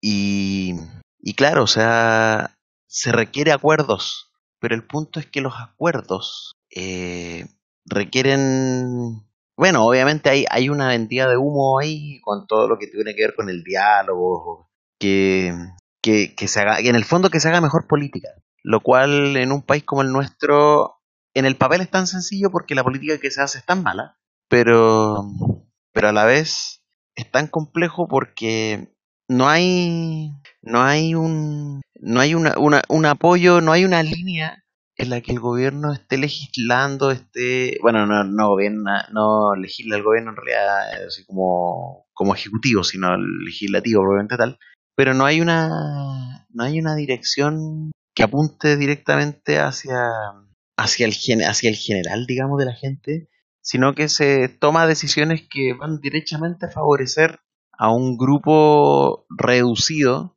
en todo, en todo orden de aspecto, todo, o sea, se, han- se han dado los ejemplos de los medidores, se han dado el ejemplo de la reforma tributaria, se han dado el tema de las pymes también. O sea, es, hay mucho volador de luz, pero a la hora de la verdad, a la hora de lo concreto, eh, cuando las fuerzas políticas, por muy antagonistas que sean, necesitan los acuerdos para favorecerse a ellas, llegan. Pero cuando se trata de, de legislar para hacer mejor las cosas, no hay una intención detrás de nadie. Y ahí en ese sentido, eh, el gobierno pretende quedar como que hizo el intento, como que dio el paso, como que invitó a la oposición a hablar. De manera de decir, bueno, no funcionó, pero se intentó, hicimos lo que estaba a nuestro alcance, hablamos con la oposición y la oposición no quiso. Y pretenden un lavado de manos que hoy en día, en general, para todos los cuestionamientos de este gobierno, o que ha sufrido este gobierno, no- está muy lejano. Muy, muy, muy, muy lejano. Porque todos los cuestionamientos que ha sufrido este gobierno, de una u otra manera, se ha dado que ha habido un tiro en los pies propio. Pon- poniendo el ejemplo que quieran. Siempre hay una, un error, una falla, un, una, una respuesta inadecuada. Entonces ahora pretenden hacer un lavado de imagen prácticamente también y decir, no, nosotros invitamos a los partidos, conversamos, pero en realidad no se llegó a nada. Entonces, si se tuvo este diálogo que en palabras de, de Piñera lo calificó como sincero, franco y directo, me gustaría, wea, no se diga más. me gustaría la misma sinceridad, franqueza, para saber en el fondo a lo que estamos, a lo que nos vamos a enfrentar.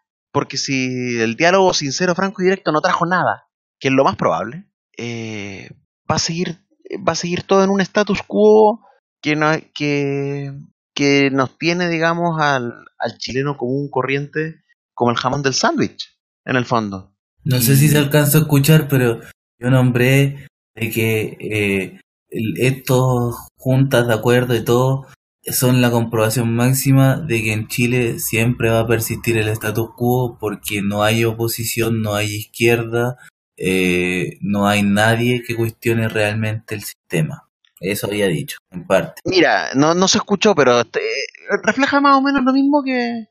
Refleja lo mismo que estoy planteando, pero de una manera mejor, de hecho. Entonces, eh, y sí coincido plenamente contigo, Esti, porque la oposición, entre hartas comillas, es un concepto súper falso, eh, políticamente hablando. Tanto la, tanto la que hace la derecha cuando gobierna la nueva mayoría concertación, etcétera, como la que hace como la que hace, digamos, la izquierda cuando el gobierno es de derecha. Es una, una oposición que de tal tiene súper poco, políticamente hablando. No hay una fuerza opositora. Y cuando se trata de una fuerza opositora, es en bloqueo de situaciones que, que en realidad no, no tienen el, el impacto fuerte en ellos, sino que lo tienen en el, en el que escucha el podcast, en el que habla en el podcast, en el chileno común. Eso, eso nomás, para no extender tanto la idea. Ya, eso, cerramos entonces el tema y veamos qué pasa con la oposición los próximos días.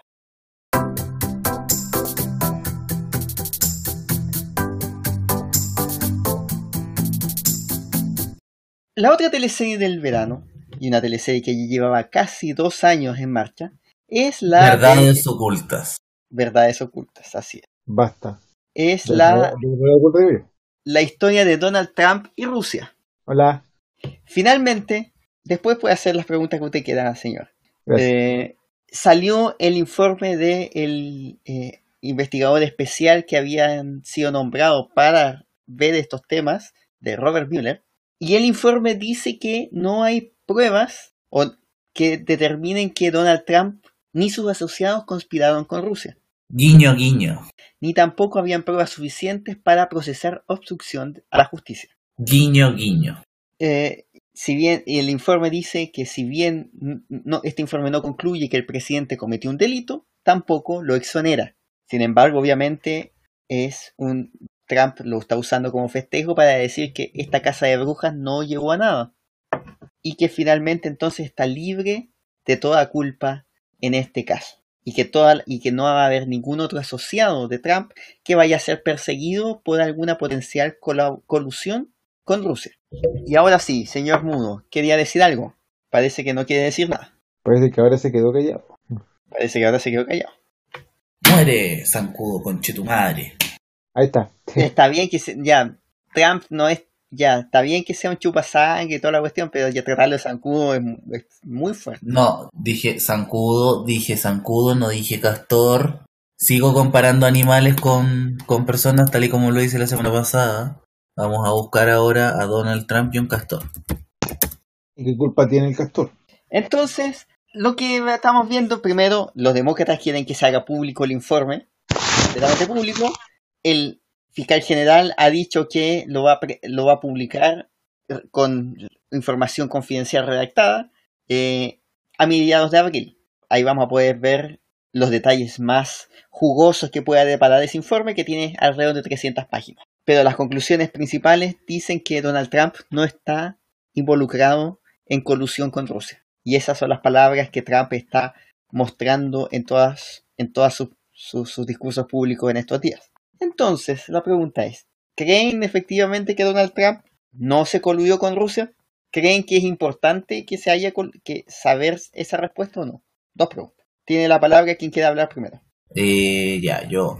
Yo digo que esta cuestión está terrible galleteada. Porque era súper claro que Trump se iba si no, si salía que, que en algo estaba metido él o los cercanos a él. Estaba clarísimo que se iba ya sea por renuncia, por destitución o porque no iban a votar por él en, en las elecciones. Entonces, Lo, lo tercero sigue siendo probable. Sí, sí, pero al menos ya se salvó tanto de la destitución como de la renuncia, yo creo, con eso. Por el momento. Eh, ya. Eh, iba a decir que, que obviamente que es importante conocer la, la verdad de, de esta cuestión, porque, eh, o sea, básicamente estaríamos viviendo el tremendo tongo de la disputa Rusia-Estados Unidos, Putin-Trump, si es que en verdad siempre estuvieran de acuerdo pa- para que Trump fuera el presidente. Eh, significaría que, prácticamente están haciendo un teatro en Venezuela, eh, mm, que, que Trump más encima eh, su mayor virtud, entre comillas, era que era un, un hombre eh, que siempre fue con la verdad, o sea, hablando desde la perspectiva de, del votante de Trump, que lo veía como, como el votante de Bolsonaro, un hombre sin corrupción que viene de fuera de la política y, y que eh, dice la verdad por sobre todas las cosas, dice lo que piensa. Eh, significaría que no, porque igual de patrañoso que cualquiera.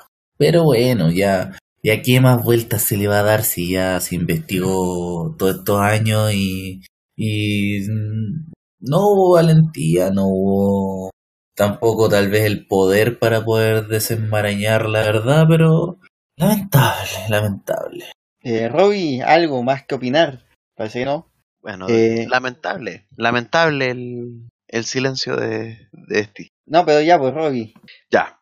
Eh, bueno, eh, respecto a, a este Rusia, Rusia Gate, llamémosle, que lo, lo primero es lo, lo primero es lo básico de los resultados que del estudio y que hablan de que hablan de que no hay pruebas concluyentes de la colusión. Eso es lo primero. Hechos, así de leídos del, reporte de, de Robert Miller.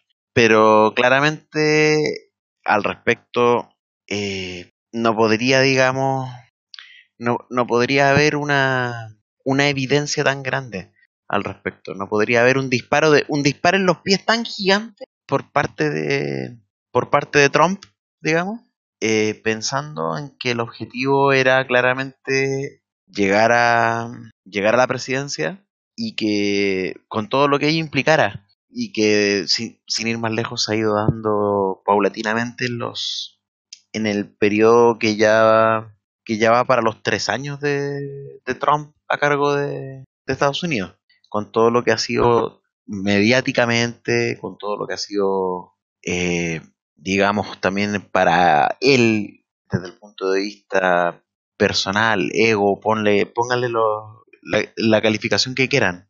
Entonces eh, no iba a arriesgar todo eso con un con un acuerdo tácito, con un acuerdo evidente con Rusia, pero de que sí necesitaba, pero de que sí necesitaba quizás esta que la colusión se diera eh, era obviamente necesario. Eh, por el mismo tema de que por el mismo tema de que cómo decirlo en simple que es, complicado. Eh, es complicado porque de por sí el tema es eh, es así es jodido. Eh, de todas maneras la, la la intromisión rusa, la famosa intromisión rusa, tal como partieron diciendo ustedes, puede hasta desmentir el desmentir todos estos mitos actuales, porque claramente antes sí existía diferencias grandes, irreconciliables incluso, entre, Estados Unidos y Rusia, pero también son también si fuera así sería un fiel reflejo de lo que es de lo que es el manejo político que en el bloque anterior nosotros lo llevamos al, al caso probablemente tal criollo. O sea, donde las oposiciones no existen, donde los puntos contrapuestos no lo son tanto, porque mal que mal se necesitan esas fuerzas, esas fuerzas opuestas, pero que no sean tan opuestas. Entonces, entonces, ahora, tampoco digo con esto que Trump, si hubiera habido una colusión con Rusia, si no hubiera habido, perdón, una colusión con Rusia y que fuera realmente, realmente así, no, no hubiera salido. No, para nada, o sea, no creo en la necesidad de eso para el triunfo de Trump, para nada. Pero, pero sí creo que marca una pauta en lo que son las, en lo que son las políticas internacionales que ha tomado el, el polémico presidente de Estados Unidos hasta ahora. Ahora es probable que la Oye, ¿te idea está sacando la chucha ese weón? No, estoy gu- guardando una toalla porque se está poniendo a llover. Sí, una, la toalla una 50 toalla, weón. una toalla, weón. Sí, porque es mi toalla. ¿Qué toallita es esta, weón? Una toallita húmeda, weón. Va, déjame. Ya termina mejor, Roddy. Ya, pero para, para cerrar, para cerrar, obviamente, eh, mira, el, lo importante aquí es que es que si la colusión existió, el tipo la supo disimular, la supo hacer. Y pese a que todos pensábamos o plantearan más de alguno en su momento que la llegada de, de Trump al poder implicaba que a- de alguien que tenía mucho poder pero poco manejo político, eh, probablemente quizás no era, no era tanto como lo que proyectaba. Y sí existía un manejo político importante que no tenía por qué sacarlo a la luz y no necesitaba hacerlo por lo demás. Eh, por último, por último quisiera, digamos, cerrar con una, con una, con, con la duda, digamos, que se genera en Estados Unidos también sobre si vale la pena extender esta investigación. Tampoco esa instancia genera, genera un quórum suficiente. O sea, ni en el Congreso mismo, ni en el, ni en el, en el americano común. Entonces, claro, si bien es cierto se- de que debería, idealmente debería haber un informe completo que no, que no dejara dudas, ahora que salió este informe tampoco hay un interés, eh, tampoco hay un interés mayor, ni, ni digamos hay una influencia del mismo en lo que puede ser la proyección política de Trump pensando incluso en un segundo periodo que ya a esta altura me parece que es lo más natural que él va a buscar. O sea, no, no, no estoy no estoy descubriendo la rueda con esto, al contrario. Por lo tanto, toca ahora sentarse, sentarse y esperar nomás para ver qué sucede con lo que es el manejo político interno de tanto de Trump como de su grupo político de asesores respecto a lo que a los posibles coletazos que podría tener, pero que yo al, al menos no veo eh, lo que es este informe que ha, que ha salido y que en el fondo lo, yo creo que sí lo termina exonerando a los ojos de la política local estadounidense del- en este en el tema de, de la colusión con Rusia. Ya, y para cerrar, Mudo, ¿algo que, algo que decir? ¿Algo que tratar?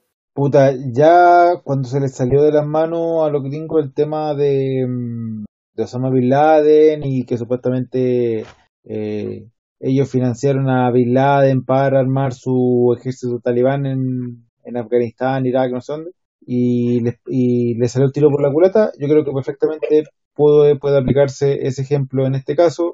Eh, no negar, no descartar para nada lo que fue alguna eventual eh, unión con Rusia y que la weá al final no, no terminó saliendo conforme a lo que ellos esperaban y les, y les salió mal. Y claro, y ahora solo ahora encuentran eso y cuando, cuando se dan cuenta que los rusos se lo van a poner, se los van a poner.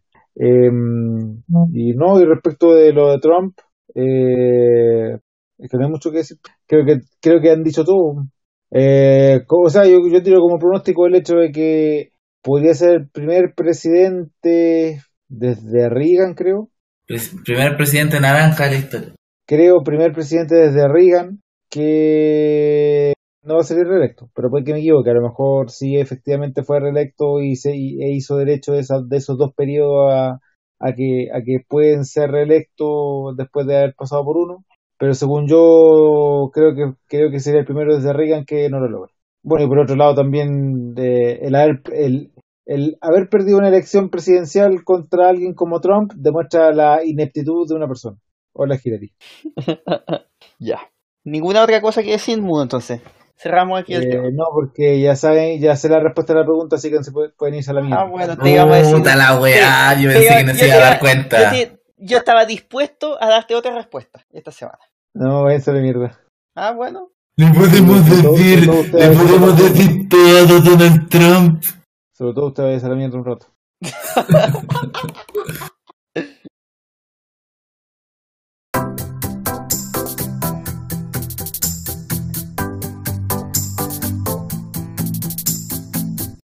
Esta semana, como, nos, como Fondi nos dejó abandonados y votados, no tendremos, lamentablemente, el partido de cricket de la semana. No, no se juega cricket esta semana. No se va a jugar cricket esta semana.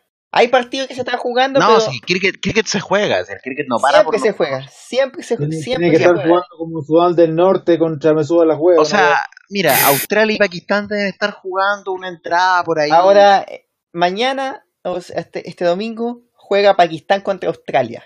¿viste? Era obvio.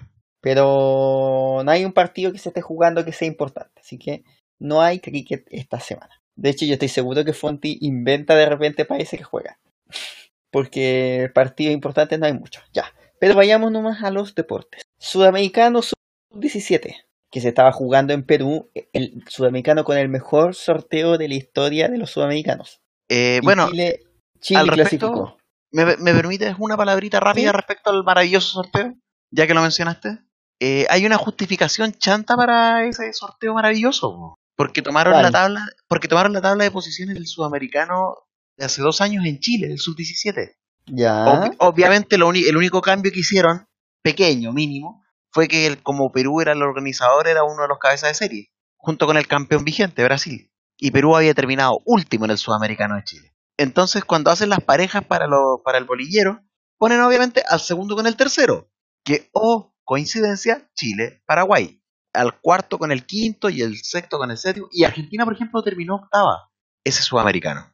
Entonces, Argentina, por ejemplo, quedó con Bolivia en, el, en la dupla de lo- del bolillero. Sí, ahora, ese, eso podría ser un justificativo para armar los bolilleros.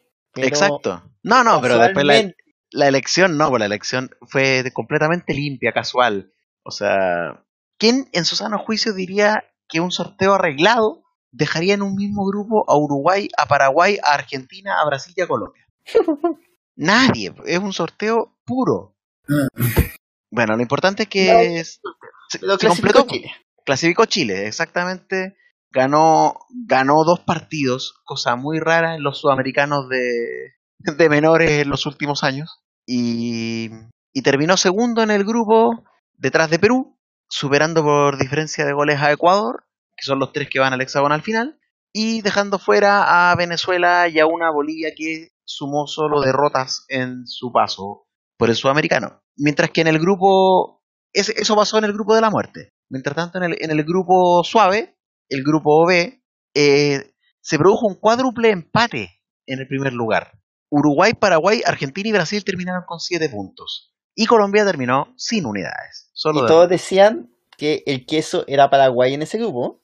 Exactamente, sí, po. Paraguay de, todos decían que era el que era el bonus y Paraguay completó, de hecho partió, partió digamos con una derrota ante Brasil y con un empate ante Argentina para después ganar el partido que ganarle a Uruguay, digamos, la jornada del jueves y este sábado ganarle al equipo que terminó siendo el bonus, que fue Colombia. Que se fue con, ese- las cuatro derrotas. Exactamente. Y con ese, con ese triunfo paraguayo, Argentina para eliminar a Brasil debía ganarle por tres goles. Por una diferencia de tres goles. A partir de los resultados que se habían dado. Y en una de estas de estos partidos dramáticos, como no podía ser de otra manera, Argentina logra el triunfo por los tres goles en el minuto 90 más 3. Gracias Uh, gracias a una anotación de su defensa central Bruno Amione. en córner, algo así. Eh, sí, efectivamente, digamos, en, un, en una pelota detenida, en un, en, un, en un tiro libre, ahí Argentina ya tenía a todo el equipo metido en, en campo brasilero buscando el gol. Y el equipo de Pablo Aymar se metió al hexagonal y no solamente se metió al hexagonal, sino que despachó a Brasil. Que al igual que en el sudamericano sub-20 realizado eh, en la ciudad imaginaria en, y en, en el, en el grupo de la ciudad imaginaria, efectivamente, Brasil quedó fuera en primera ronda. Así que duros tiempos para la renovación del fútbol brasileño, pensando Pero en el sub-20 le fue bien, po. Bien como las weas también quedaron afuera. también quedaron afuera, eso estoy diciendo, pues. Acaban de quedar afuera del sudamericano, o sea, no irán a ninguno de los dos mundiales este año de, de, de la- de las mayores dentro de la- del fútbol juvenil. En este momento hasta Perú puede meterse en un mundial, hasta Chile se puede meter en un mundial y Brasil no. Brasil ya no. Así que el hexagonal comienza el próximo martes. En el caso de Chile, Chile inaugura de hecho el hexagonal final, enfrentando a Ecuador. Y el resto de la campaña dice que el viernes, el viernes enfrenta a Perú, al local, que el día lunes 8 enfrenta a Argentina, el jueves 11 a Uruguay y el domingo 14 finaliza su participación enfrentando a Paraguay. Muy bien. Muy, muy, muy bien. Vamos a ver dónde, dónde avanza Chile, en qué posición. Los cuatro primeros clasifican, así que Claro, las opciones son puede altas. pelearla. Son altas. Y esta selección juega, esta sub-17 al menos juega mucho mejor que la sub-17 de hace cuatro años. eh, y ni hablar que la de hace. O sea, la de hace dos años y ni hablar que la de hace cuatro años. La de hace cuatro años era un mamarracho dirigido por Alfredo Grera que mató una generación. Lamentablemente no clasificó a Brasil porque si hubiese clasificado a Brasil era más fácil. Ah, Porque sí, solamente ahí uno hubiese quedado eliminado. Sí. Ah, claro, porque el mundial va a ser en Brasil, efectivamente. Así que Brasil, así que Brasil no, no llora mucho la eliminación en este Sudamericano. Claro. Así que lo, lo que dijo Roberto, Es un los desastre. se lo Sí van a jugar un mundial. Sí van a jugar un mundial. Pero no se lo, gana- no se lo ganaron en cancha, pero sí lo van a jugar. Exacto. Así que no es Así tan que- dramático, pero sí, No, obviamente, Brasil eliminado de un sudamericano, otro más, eh, es algo bien feo para el fútbol joven brasileño. No, y, y de hecho pone una voz de alerta pensando en el mismo mundial. Porque tampoco creo que hayan aceptado la designación de, de reemplazar a Perú en la organización del mundial para hacer el ridículo en casa. No creo, no creo que sea si- una Si idea son de Brasil, oye, si son Brasil no tienen miedo de hacer el ridículo, eligieron a Bolsonaro. Ya no pueden hacer más ridículo que eso. Bueno, si lo planteamos así. Mira, eso, bueno, acá eso, bueno, acá elegimos a eso- Piñera, bitch, please. claro. Bueno, hay que ver cómo, qué pasa con el, con el Sudamericano Sub-17, quiénes son los cuatro equipos que acompañan a Brasil al Mundial. A un Brasil que se ant- anticipó la, la vuelta a casa nomás. Aunque, Vamos a, ver si vamos a ver si después en el Mundial no se van para la casa. Au- claro, no, pero, pero de todas maneras, quedar eliminado, perdido 3-0 con Argentina, igual algo de bulla va a traer. Si eso no. ¿Algullita campeón? Argulla campeón. El bulla campeón. El De bulla, bendiciones. el bulla campeón. ¿Cómo se, cómo se viene el, el Bulla, el Bulla que mañana visita visita tierras colombianas para enfrentar a Antofagasta? No sé, yo No no, sé. veo esos hueones. No tengo idea, sinceramente. No sé, yo no veo esos hueones. Pero hablemos, hablemos de un equipo que no está en crisis en este momento, Colo Colo. pero que él probablemente lo va a estar eh, en los próximos días, nuevamente por el mismo tema que estuvo el año pasado, Colo Colo, porque hay Colo junta de accionistas Qué lindo. y... Y si hablamos de la junta de accionistas de Wanderers, mejor. No, pero antes de hablar de No, Wander, porque, no, no, pero es que eso está, eso está, Moza, está Moza puede volver a Colo Colo, a la presidencia de Colo Colo. Así es. y podría volver porque va a subir su cantidad de directores en el, en el directorio y dependería sí del apoyo del Club Social y El Deportivo, Club Social. La corporación. la corporación. Eh, pero además con palos entre medio, o sea, donde un informe, un informe de una auditoría que se le hizo al periodo, a los años de Moza como presidente de Colo Colo, donde se encontraron varias, eh, por decirlo en, en Irregularidades, dígalo, dígalo, dígalo. Sí, irregularidades. ¿Qué podemos decir? Desórdenes, mejor dicho. Por ejemplo, que pagaban premios con cheques que se los pasaban a jugadores. Ya, y que ellos jugadores y es que esos y los jugadores le repartían al resto del equipo. Está bien, ese es un desorden, pero también dentro de lo que decía el informe. Y que no, pero que ese, que esas cuestiones no aparecían en las liquidaciones. No, no, ah, eh, no tiene que ver con eso, pero sí que digan que había fichajes que se tomaban, que se acordaban, digamos, sin someterlos a, a, la, a la discusión directiva, ni mucho menos. Eso, eso ya no, eso ya no es un, un Eso desorden. es, eso es hacer la gran Sergio Jadwe. Ah, por supuesto. En aquellos años en los que Sergio Jadwe marcó un modelo de dirección exitoso desde el punto de vista deportivo. O sea, se ganaron dos Copas América. Así, básicamente, le, le, le, le- le asignaba sueldo a sus jugadores, igual como Jadwe le asignaba el sueldo a San Pauli. Claro. Y, pero ahí, ahí, ahí, van a haber varias discusiones porque obviamente si bien Moza puede salir al, al- a vender humo va a y va a salir a vender humo estos días con que hablar con el hincha colocolino y con todo lo demás. Pero es que Moza siempre ha salido a vender humo. pues. No, pues eso, pero, pero va a salir con más ganas estos días en la previa de, de la Junta de Accionistas. No se le puede olvidar que la primera responsabilidad del presidente de un directorio es con sus accionistas. Si se comprueban esas irregularidades, le, le puede caer feo un, por, por faltas a, a- al, al reglamento de la sociedad anónima. Entonces va a tener que irse con cuidado en las próximas. Si, si vuelve a Colo Colo, va a tener que hacerlo con más cuidado que con el que tuvo ahora. Y va a volver en un equipo que está puntero, o que está casi puntero, O sea, está, está puntero. Si hoy, hoy ganó y recuperó el, a la falta del partido de Católica. el liderato. A la falta de. Eh, no, pues en este momento la Unión es puntera. Ah, verdad, la Unión quedó puntera. Colo Colo quedó segundo, claro. Verdad que la Unión ganó en el, cierre de la jornada sabatina. Y falta solamente que juegue Católica, que también podría Claro. quedar puntera. Claro. Pero queda ahí a, Eh, do- a dos Pero puntos. está ahí estando al lado. Y obviamente, ahí tú vas a decir, también tiene que ver con lo que ha hecho Espina como gerente deportivo. Pero ¿qué pasaría con él si vuelve Moza? Entonces también son muchas dudas que pueden quedar en el aire en un equipo que está pintando para tener una buena temporada.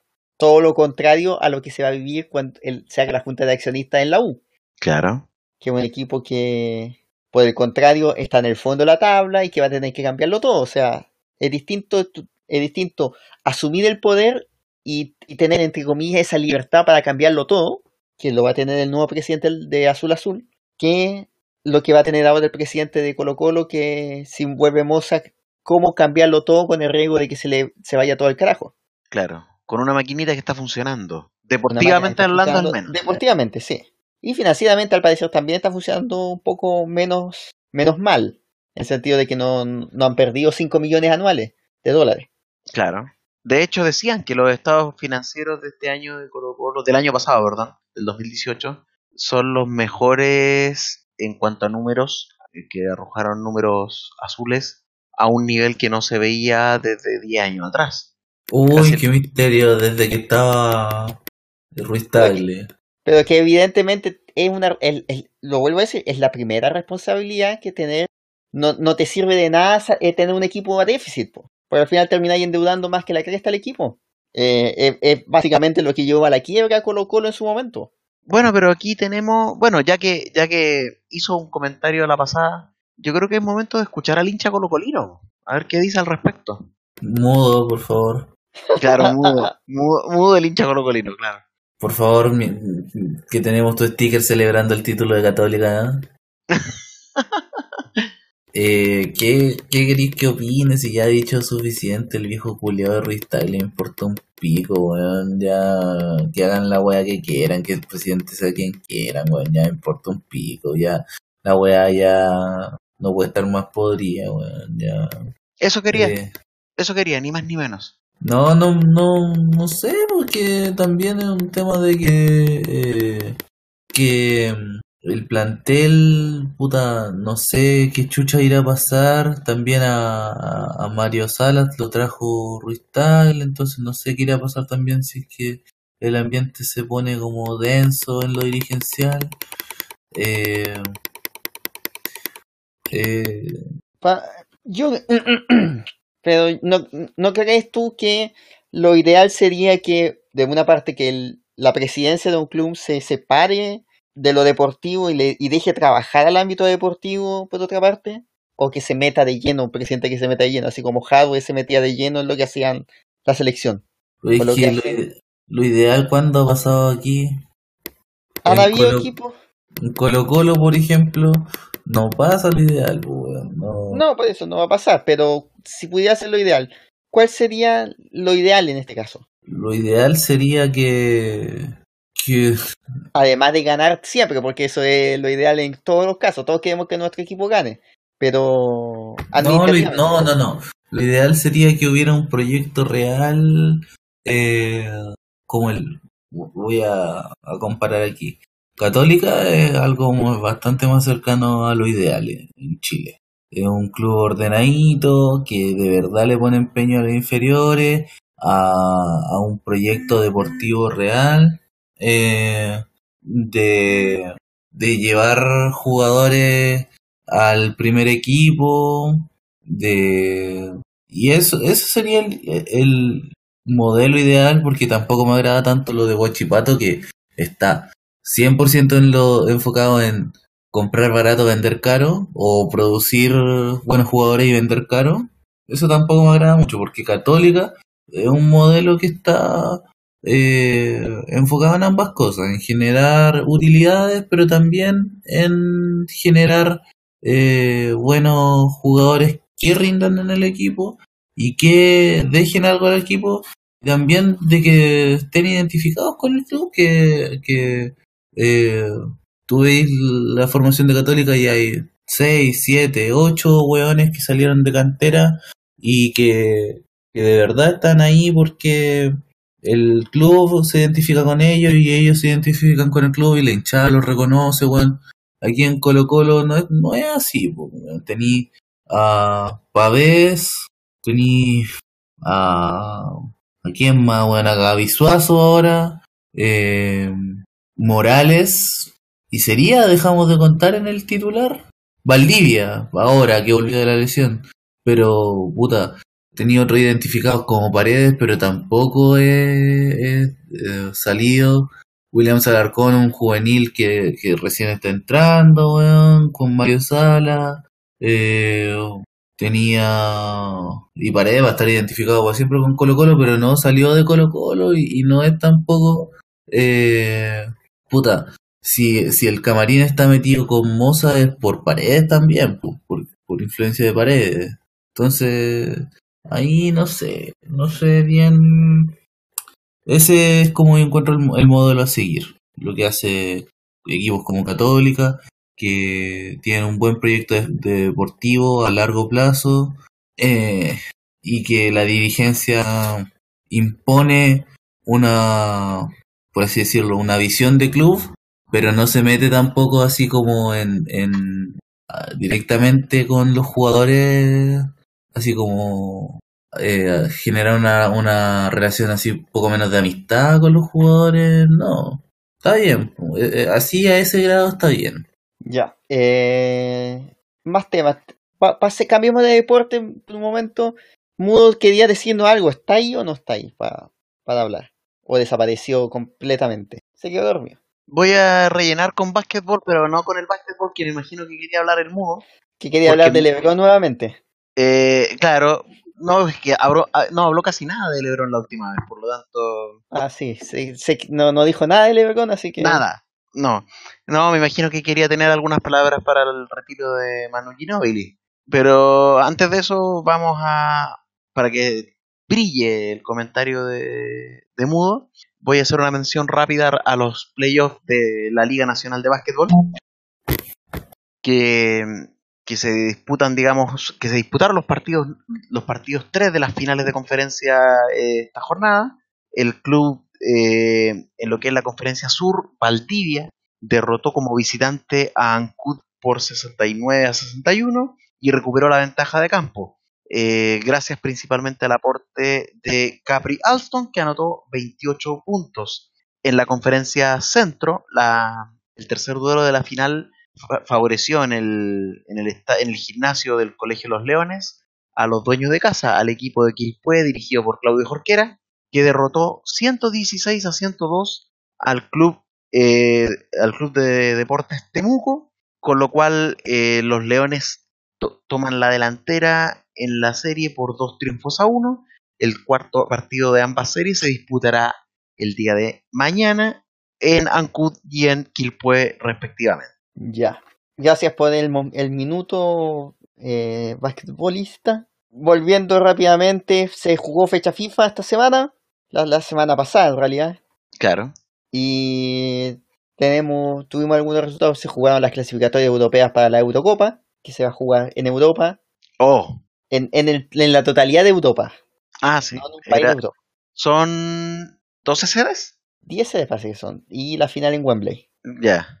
eh, donde, por ejemplo, dentro de las cosas, eh, Quagliarella se, se convirtió en el goleador más viejo en hacer un gol por la selección italiana, superando a un histórico como Cristian Panucci, eh, donde estaba Liechtenstein, eh, que fue derrotada ahí en ese partido por Italia, y donde el- los grupos, o sea, entre comillas, lo más sorprendente en el grupo I, por ejemplo, segundo está Chipre.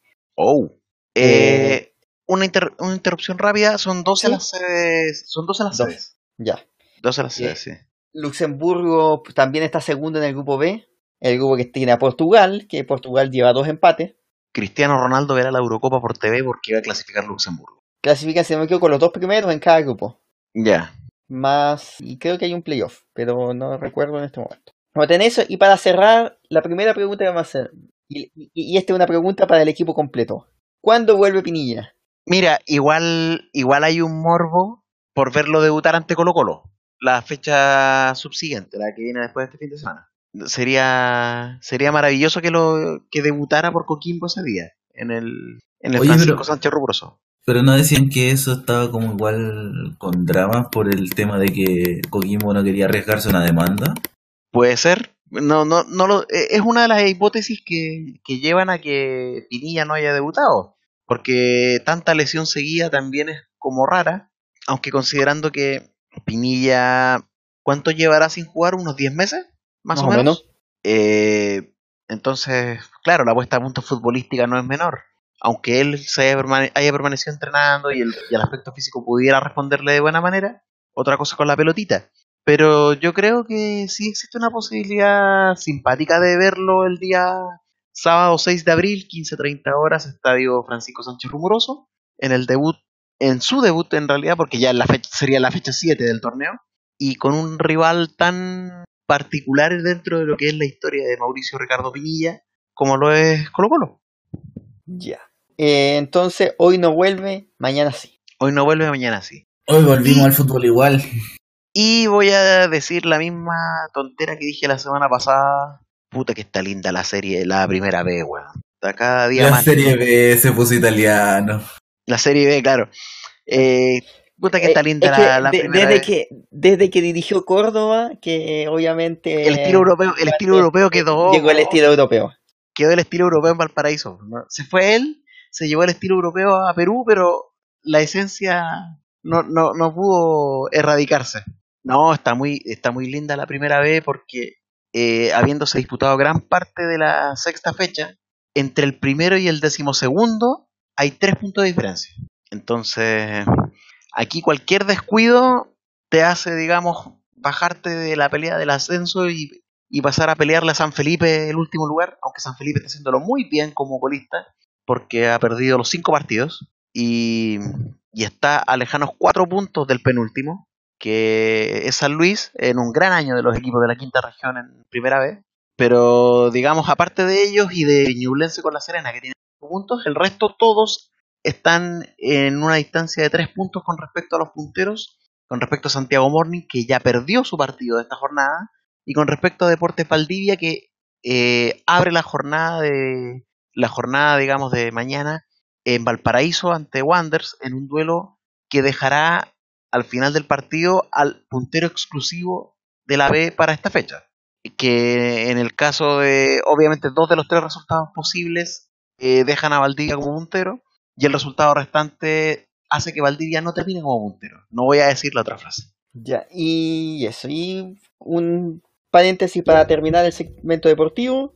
Eh, comenzaron las, las grandes ligas del béisbol estadounidense, seis meses de el mejor y el más entretenido béisbol del mundo. Sí, entretenido. Hoy es entretenido el béisbol.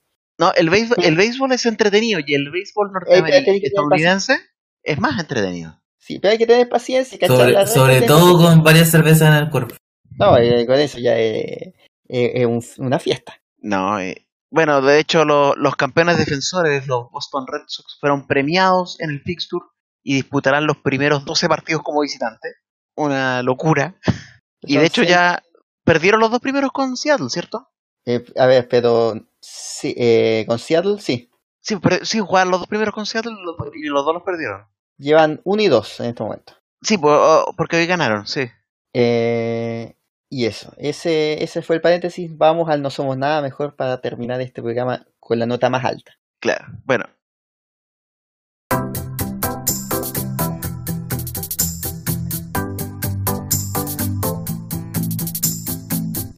Ah, ya. Vamos con, la- con el No Somos Nada de hoy. Y voy a partir yo, después irá Robbie y finalmente Esti con su noticia, ya que Mudo no está. Le iba a proponer dos cosas. ¿Cómo que no estoy? Ay, puta, apareció el mudo. Una cosa iba a proponer. La ¿Qué segunda cosa, la segunda cosa era llamar a mudo, pero, pero ya no. Ya, ¿Qué cosa vas a proponer? Eh, ¿Habrá canción de Bad Bunny de esta semana o no? ¿O no, no nos arriesgamos a otra demanda por copyright? No estamos arriesgando mucho, pero si queréis. no, este dale, este Cántate dale. un, cántate un fragmento de 20 segundos y con eso nos salgamos del, del copyright. Cántalo. No, no, 20 segundos es muy poco, lo dejemos para otra No, semana, este, mejor no. no, este, dale, dale, dale, dale. Ya, no, pero- que 20 segundos. Ya, Sí, bueno, ya. la canción dale, entera, la canción minuto, entera, ya, vamos. vamos. No, porque después lo va a cortar lo- o le va a poner por dos, así que no. me- Vamos con el No Somos Nada, por favor. Ya, vamos con el No Somos Nada entonces, con las noticias más, o no tan insólitas, más insólitas del mundo. Y yo voy a partir esta semana con una noticia sobre un gato famoso, que no es el gato boledón. Puta la wea. Me voy. Es la noticia que creo, es la misma noticia que tienes tú, estaríamos, es con un gato, con el gato, un gato naranja. Gus. Gus, no. Donald Trump, Eh, el gato de Donald Trump, no, con Garfield. el Porque que come Gar- lasaña. El que come lasaña, exacto. Y tiene que ver con él.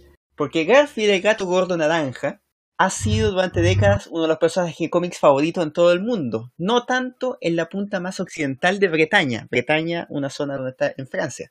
Para Ah, los y en- vecinos, Y en, y en Inglaterra tiene una parte que se llama París. ¿Qué wea? ¿sí? Y Bretaña, Bretaña es, es la punta, en la esquinita superior izquierda de Francia. Esa se llama la esa punta de la pichula. Para los vecinos de la costa atlántica en Powersel, en el departamento de Finster, Garfield se había convertido en un sinónimo de contaminación y sobre todo ¿Qué? un inquietante misterio. Desde hace más de tres décadas aparecían cada tanto en las playas locales restos de aparatos de un teléfono naranja chillón con la forma del famoso gato fabricado a comienzos de la década de los 80. A veces era solo un pedazo, en ocasiones, sin embargo, una pieza casi completa o bien conservada, o un trozo de cable naranja, por supuesto, aparecían en la playa. Surgían en plena playa, o a veces incrustados en piedras. Solo en 2018, los vecinos hallaron más de 200 pedazos del maldito teléfono naranja. Se sospechaban que procedían de un contenedor perdido por un barco, como sucedió con los miles de patitos de gomas náufragos después de que una tormenta en 1992 hiciera perder un carguero parte de su contenido.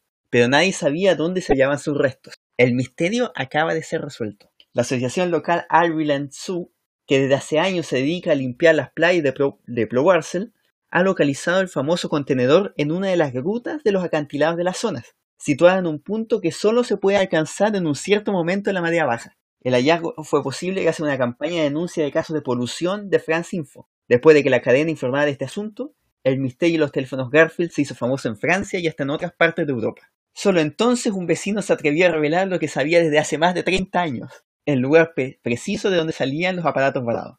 De una tremenda cantidad de teléfonos. Sucedió a comienzos de los 80. En la época tenía entre 19 y 20 años. Hubo una gran tormenta. Con mi hermano vimos los teléfonos desperdigados por la playa. Como buenos chavales de la costa decidimos a ver qué pasaba, con toda la emisora René Borval, un agricultor de la localidad.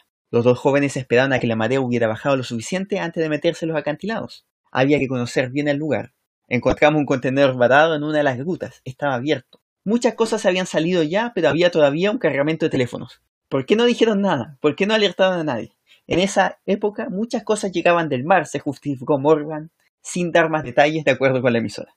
En cualquier caso, tres décadas después ha roto el silencio. Acompañado de cámaras de France Info, voluntarios de la Asociación Ecologista se lanzaron a la búsqueda del contenedor.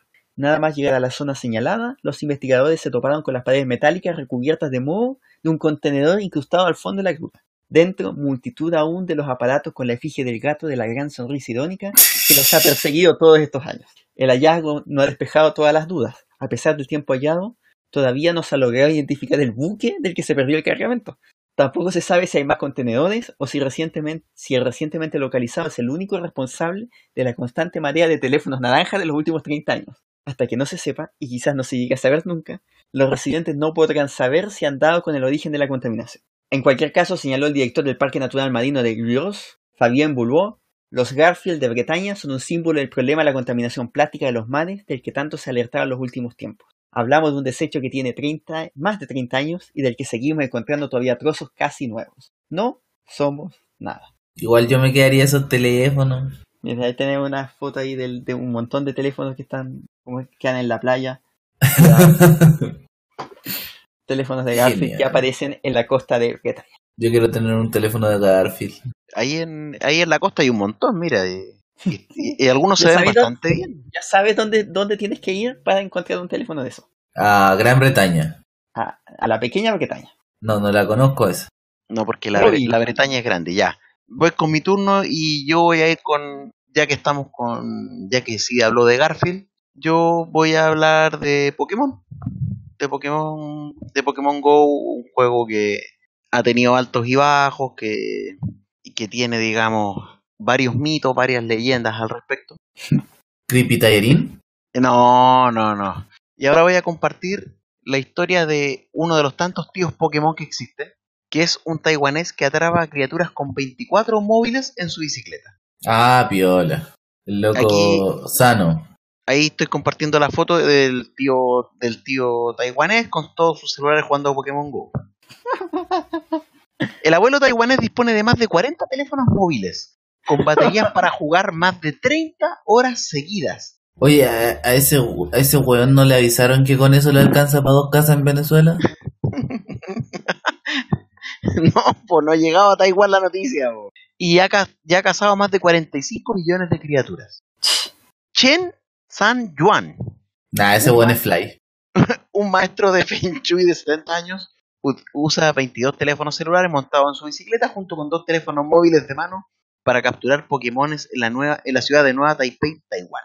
En la tarea, en la, y más encima, en la atareada isla de Taiwán, donde muchos empleados solo saben a qué hora entran a su oficina, pero no a la hora a la que saldrán, un singular abuelo de 70 años recorre diariamente decenas de kilómetros, montado en su bicicleta y equipado con 24 teléfonos móviles para practicar su afición favorita, cazar Pokémon.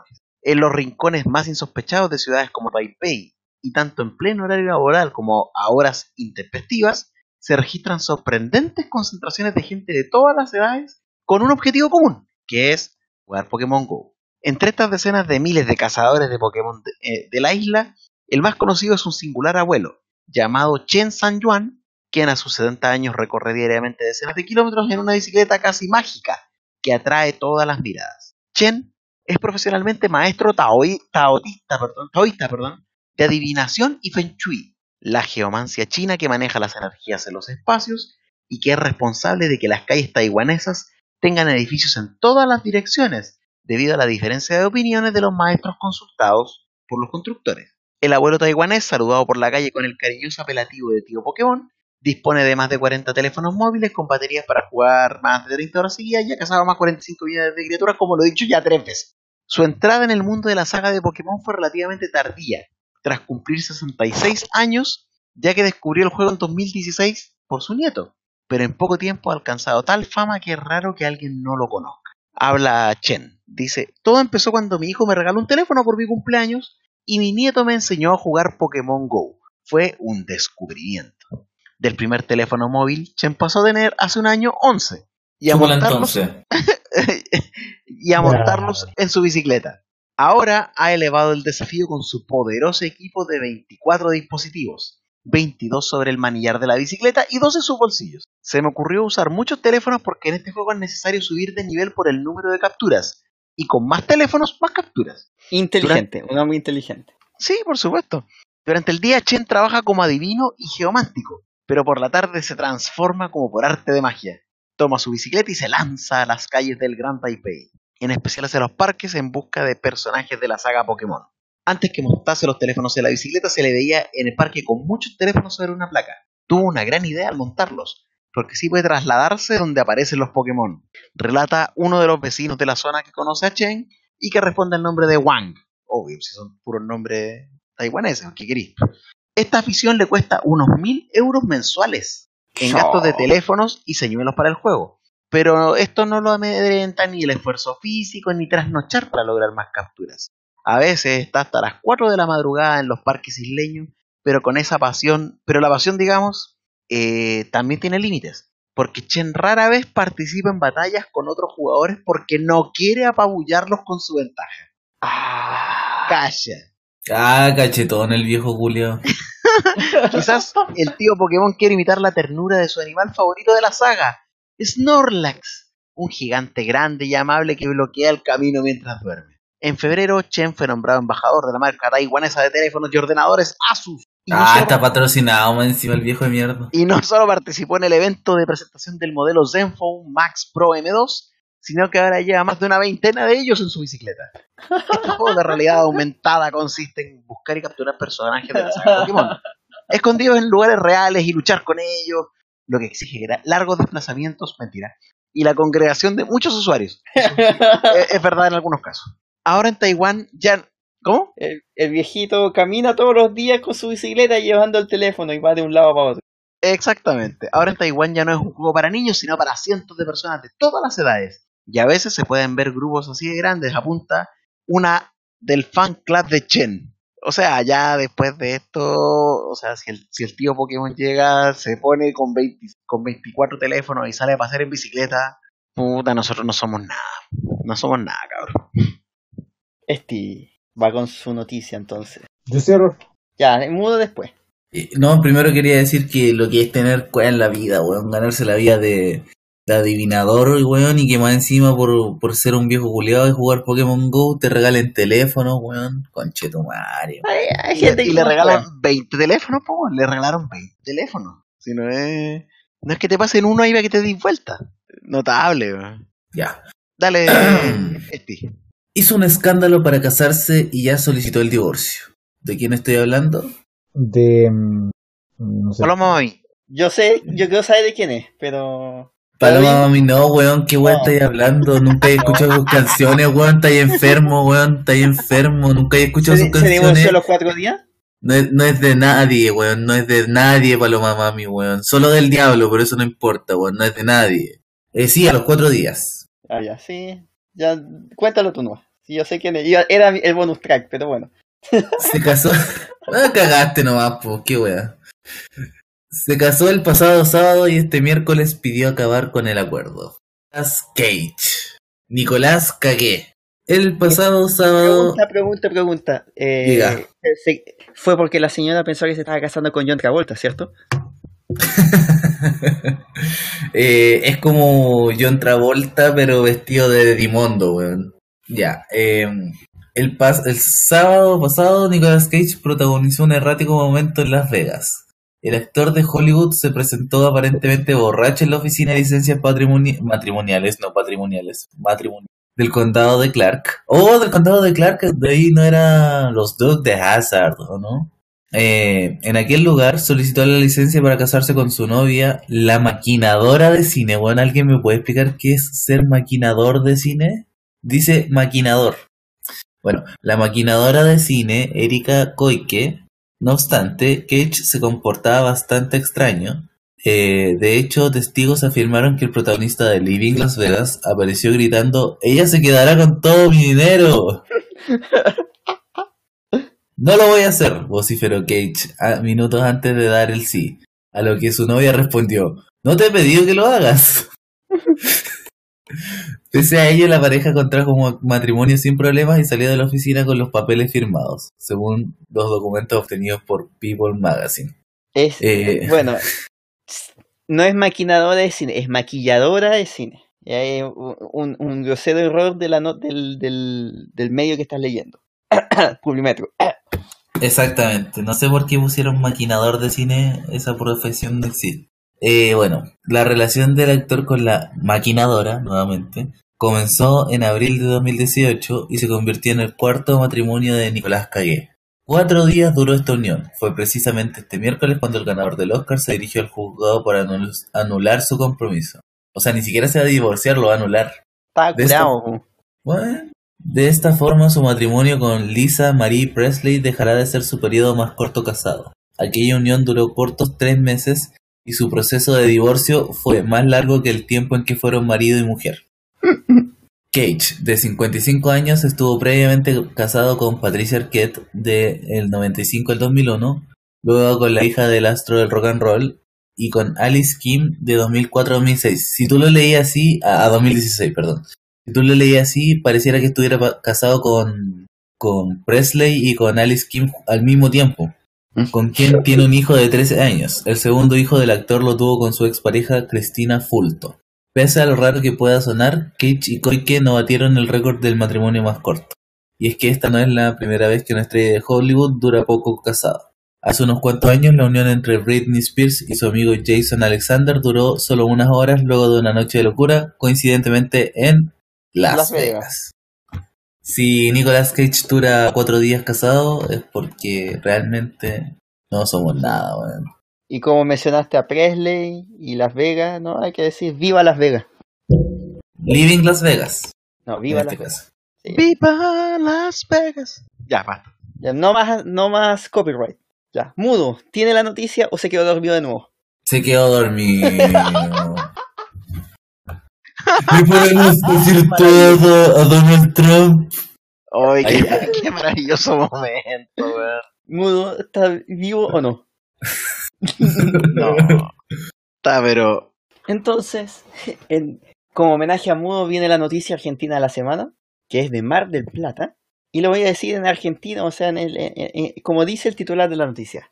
Ya, se dale. agarraron a las trompadas en el Colegio de Abogados Mar del Plata. Dos abogados protagonizaron una violenta pelea en la sede del Colegio de Abogados de Mar del Plata durante la tarde del martes. Aparentemente, el motivo fue el desencuentro en una causa. Todo quedó registrado en las cámaras de seguridad de la institución. Según pudo recoger el sitio 0223, Vito Martinelli había contratado a Martín Ignacio Carmona y Facundo Rosario Honorio para realizar un trámite de sucesión de su familia. Martinelli, letrado que se desempeña en el fuero penal, habría descubierto que sus colegas le falsificaron la firma de su madre, una mujer de 80 años, para poder llevar adelante el trámite.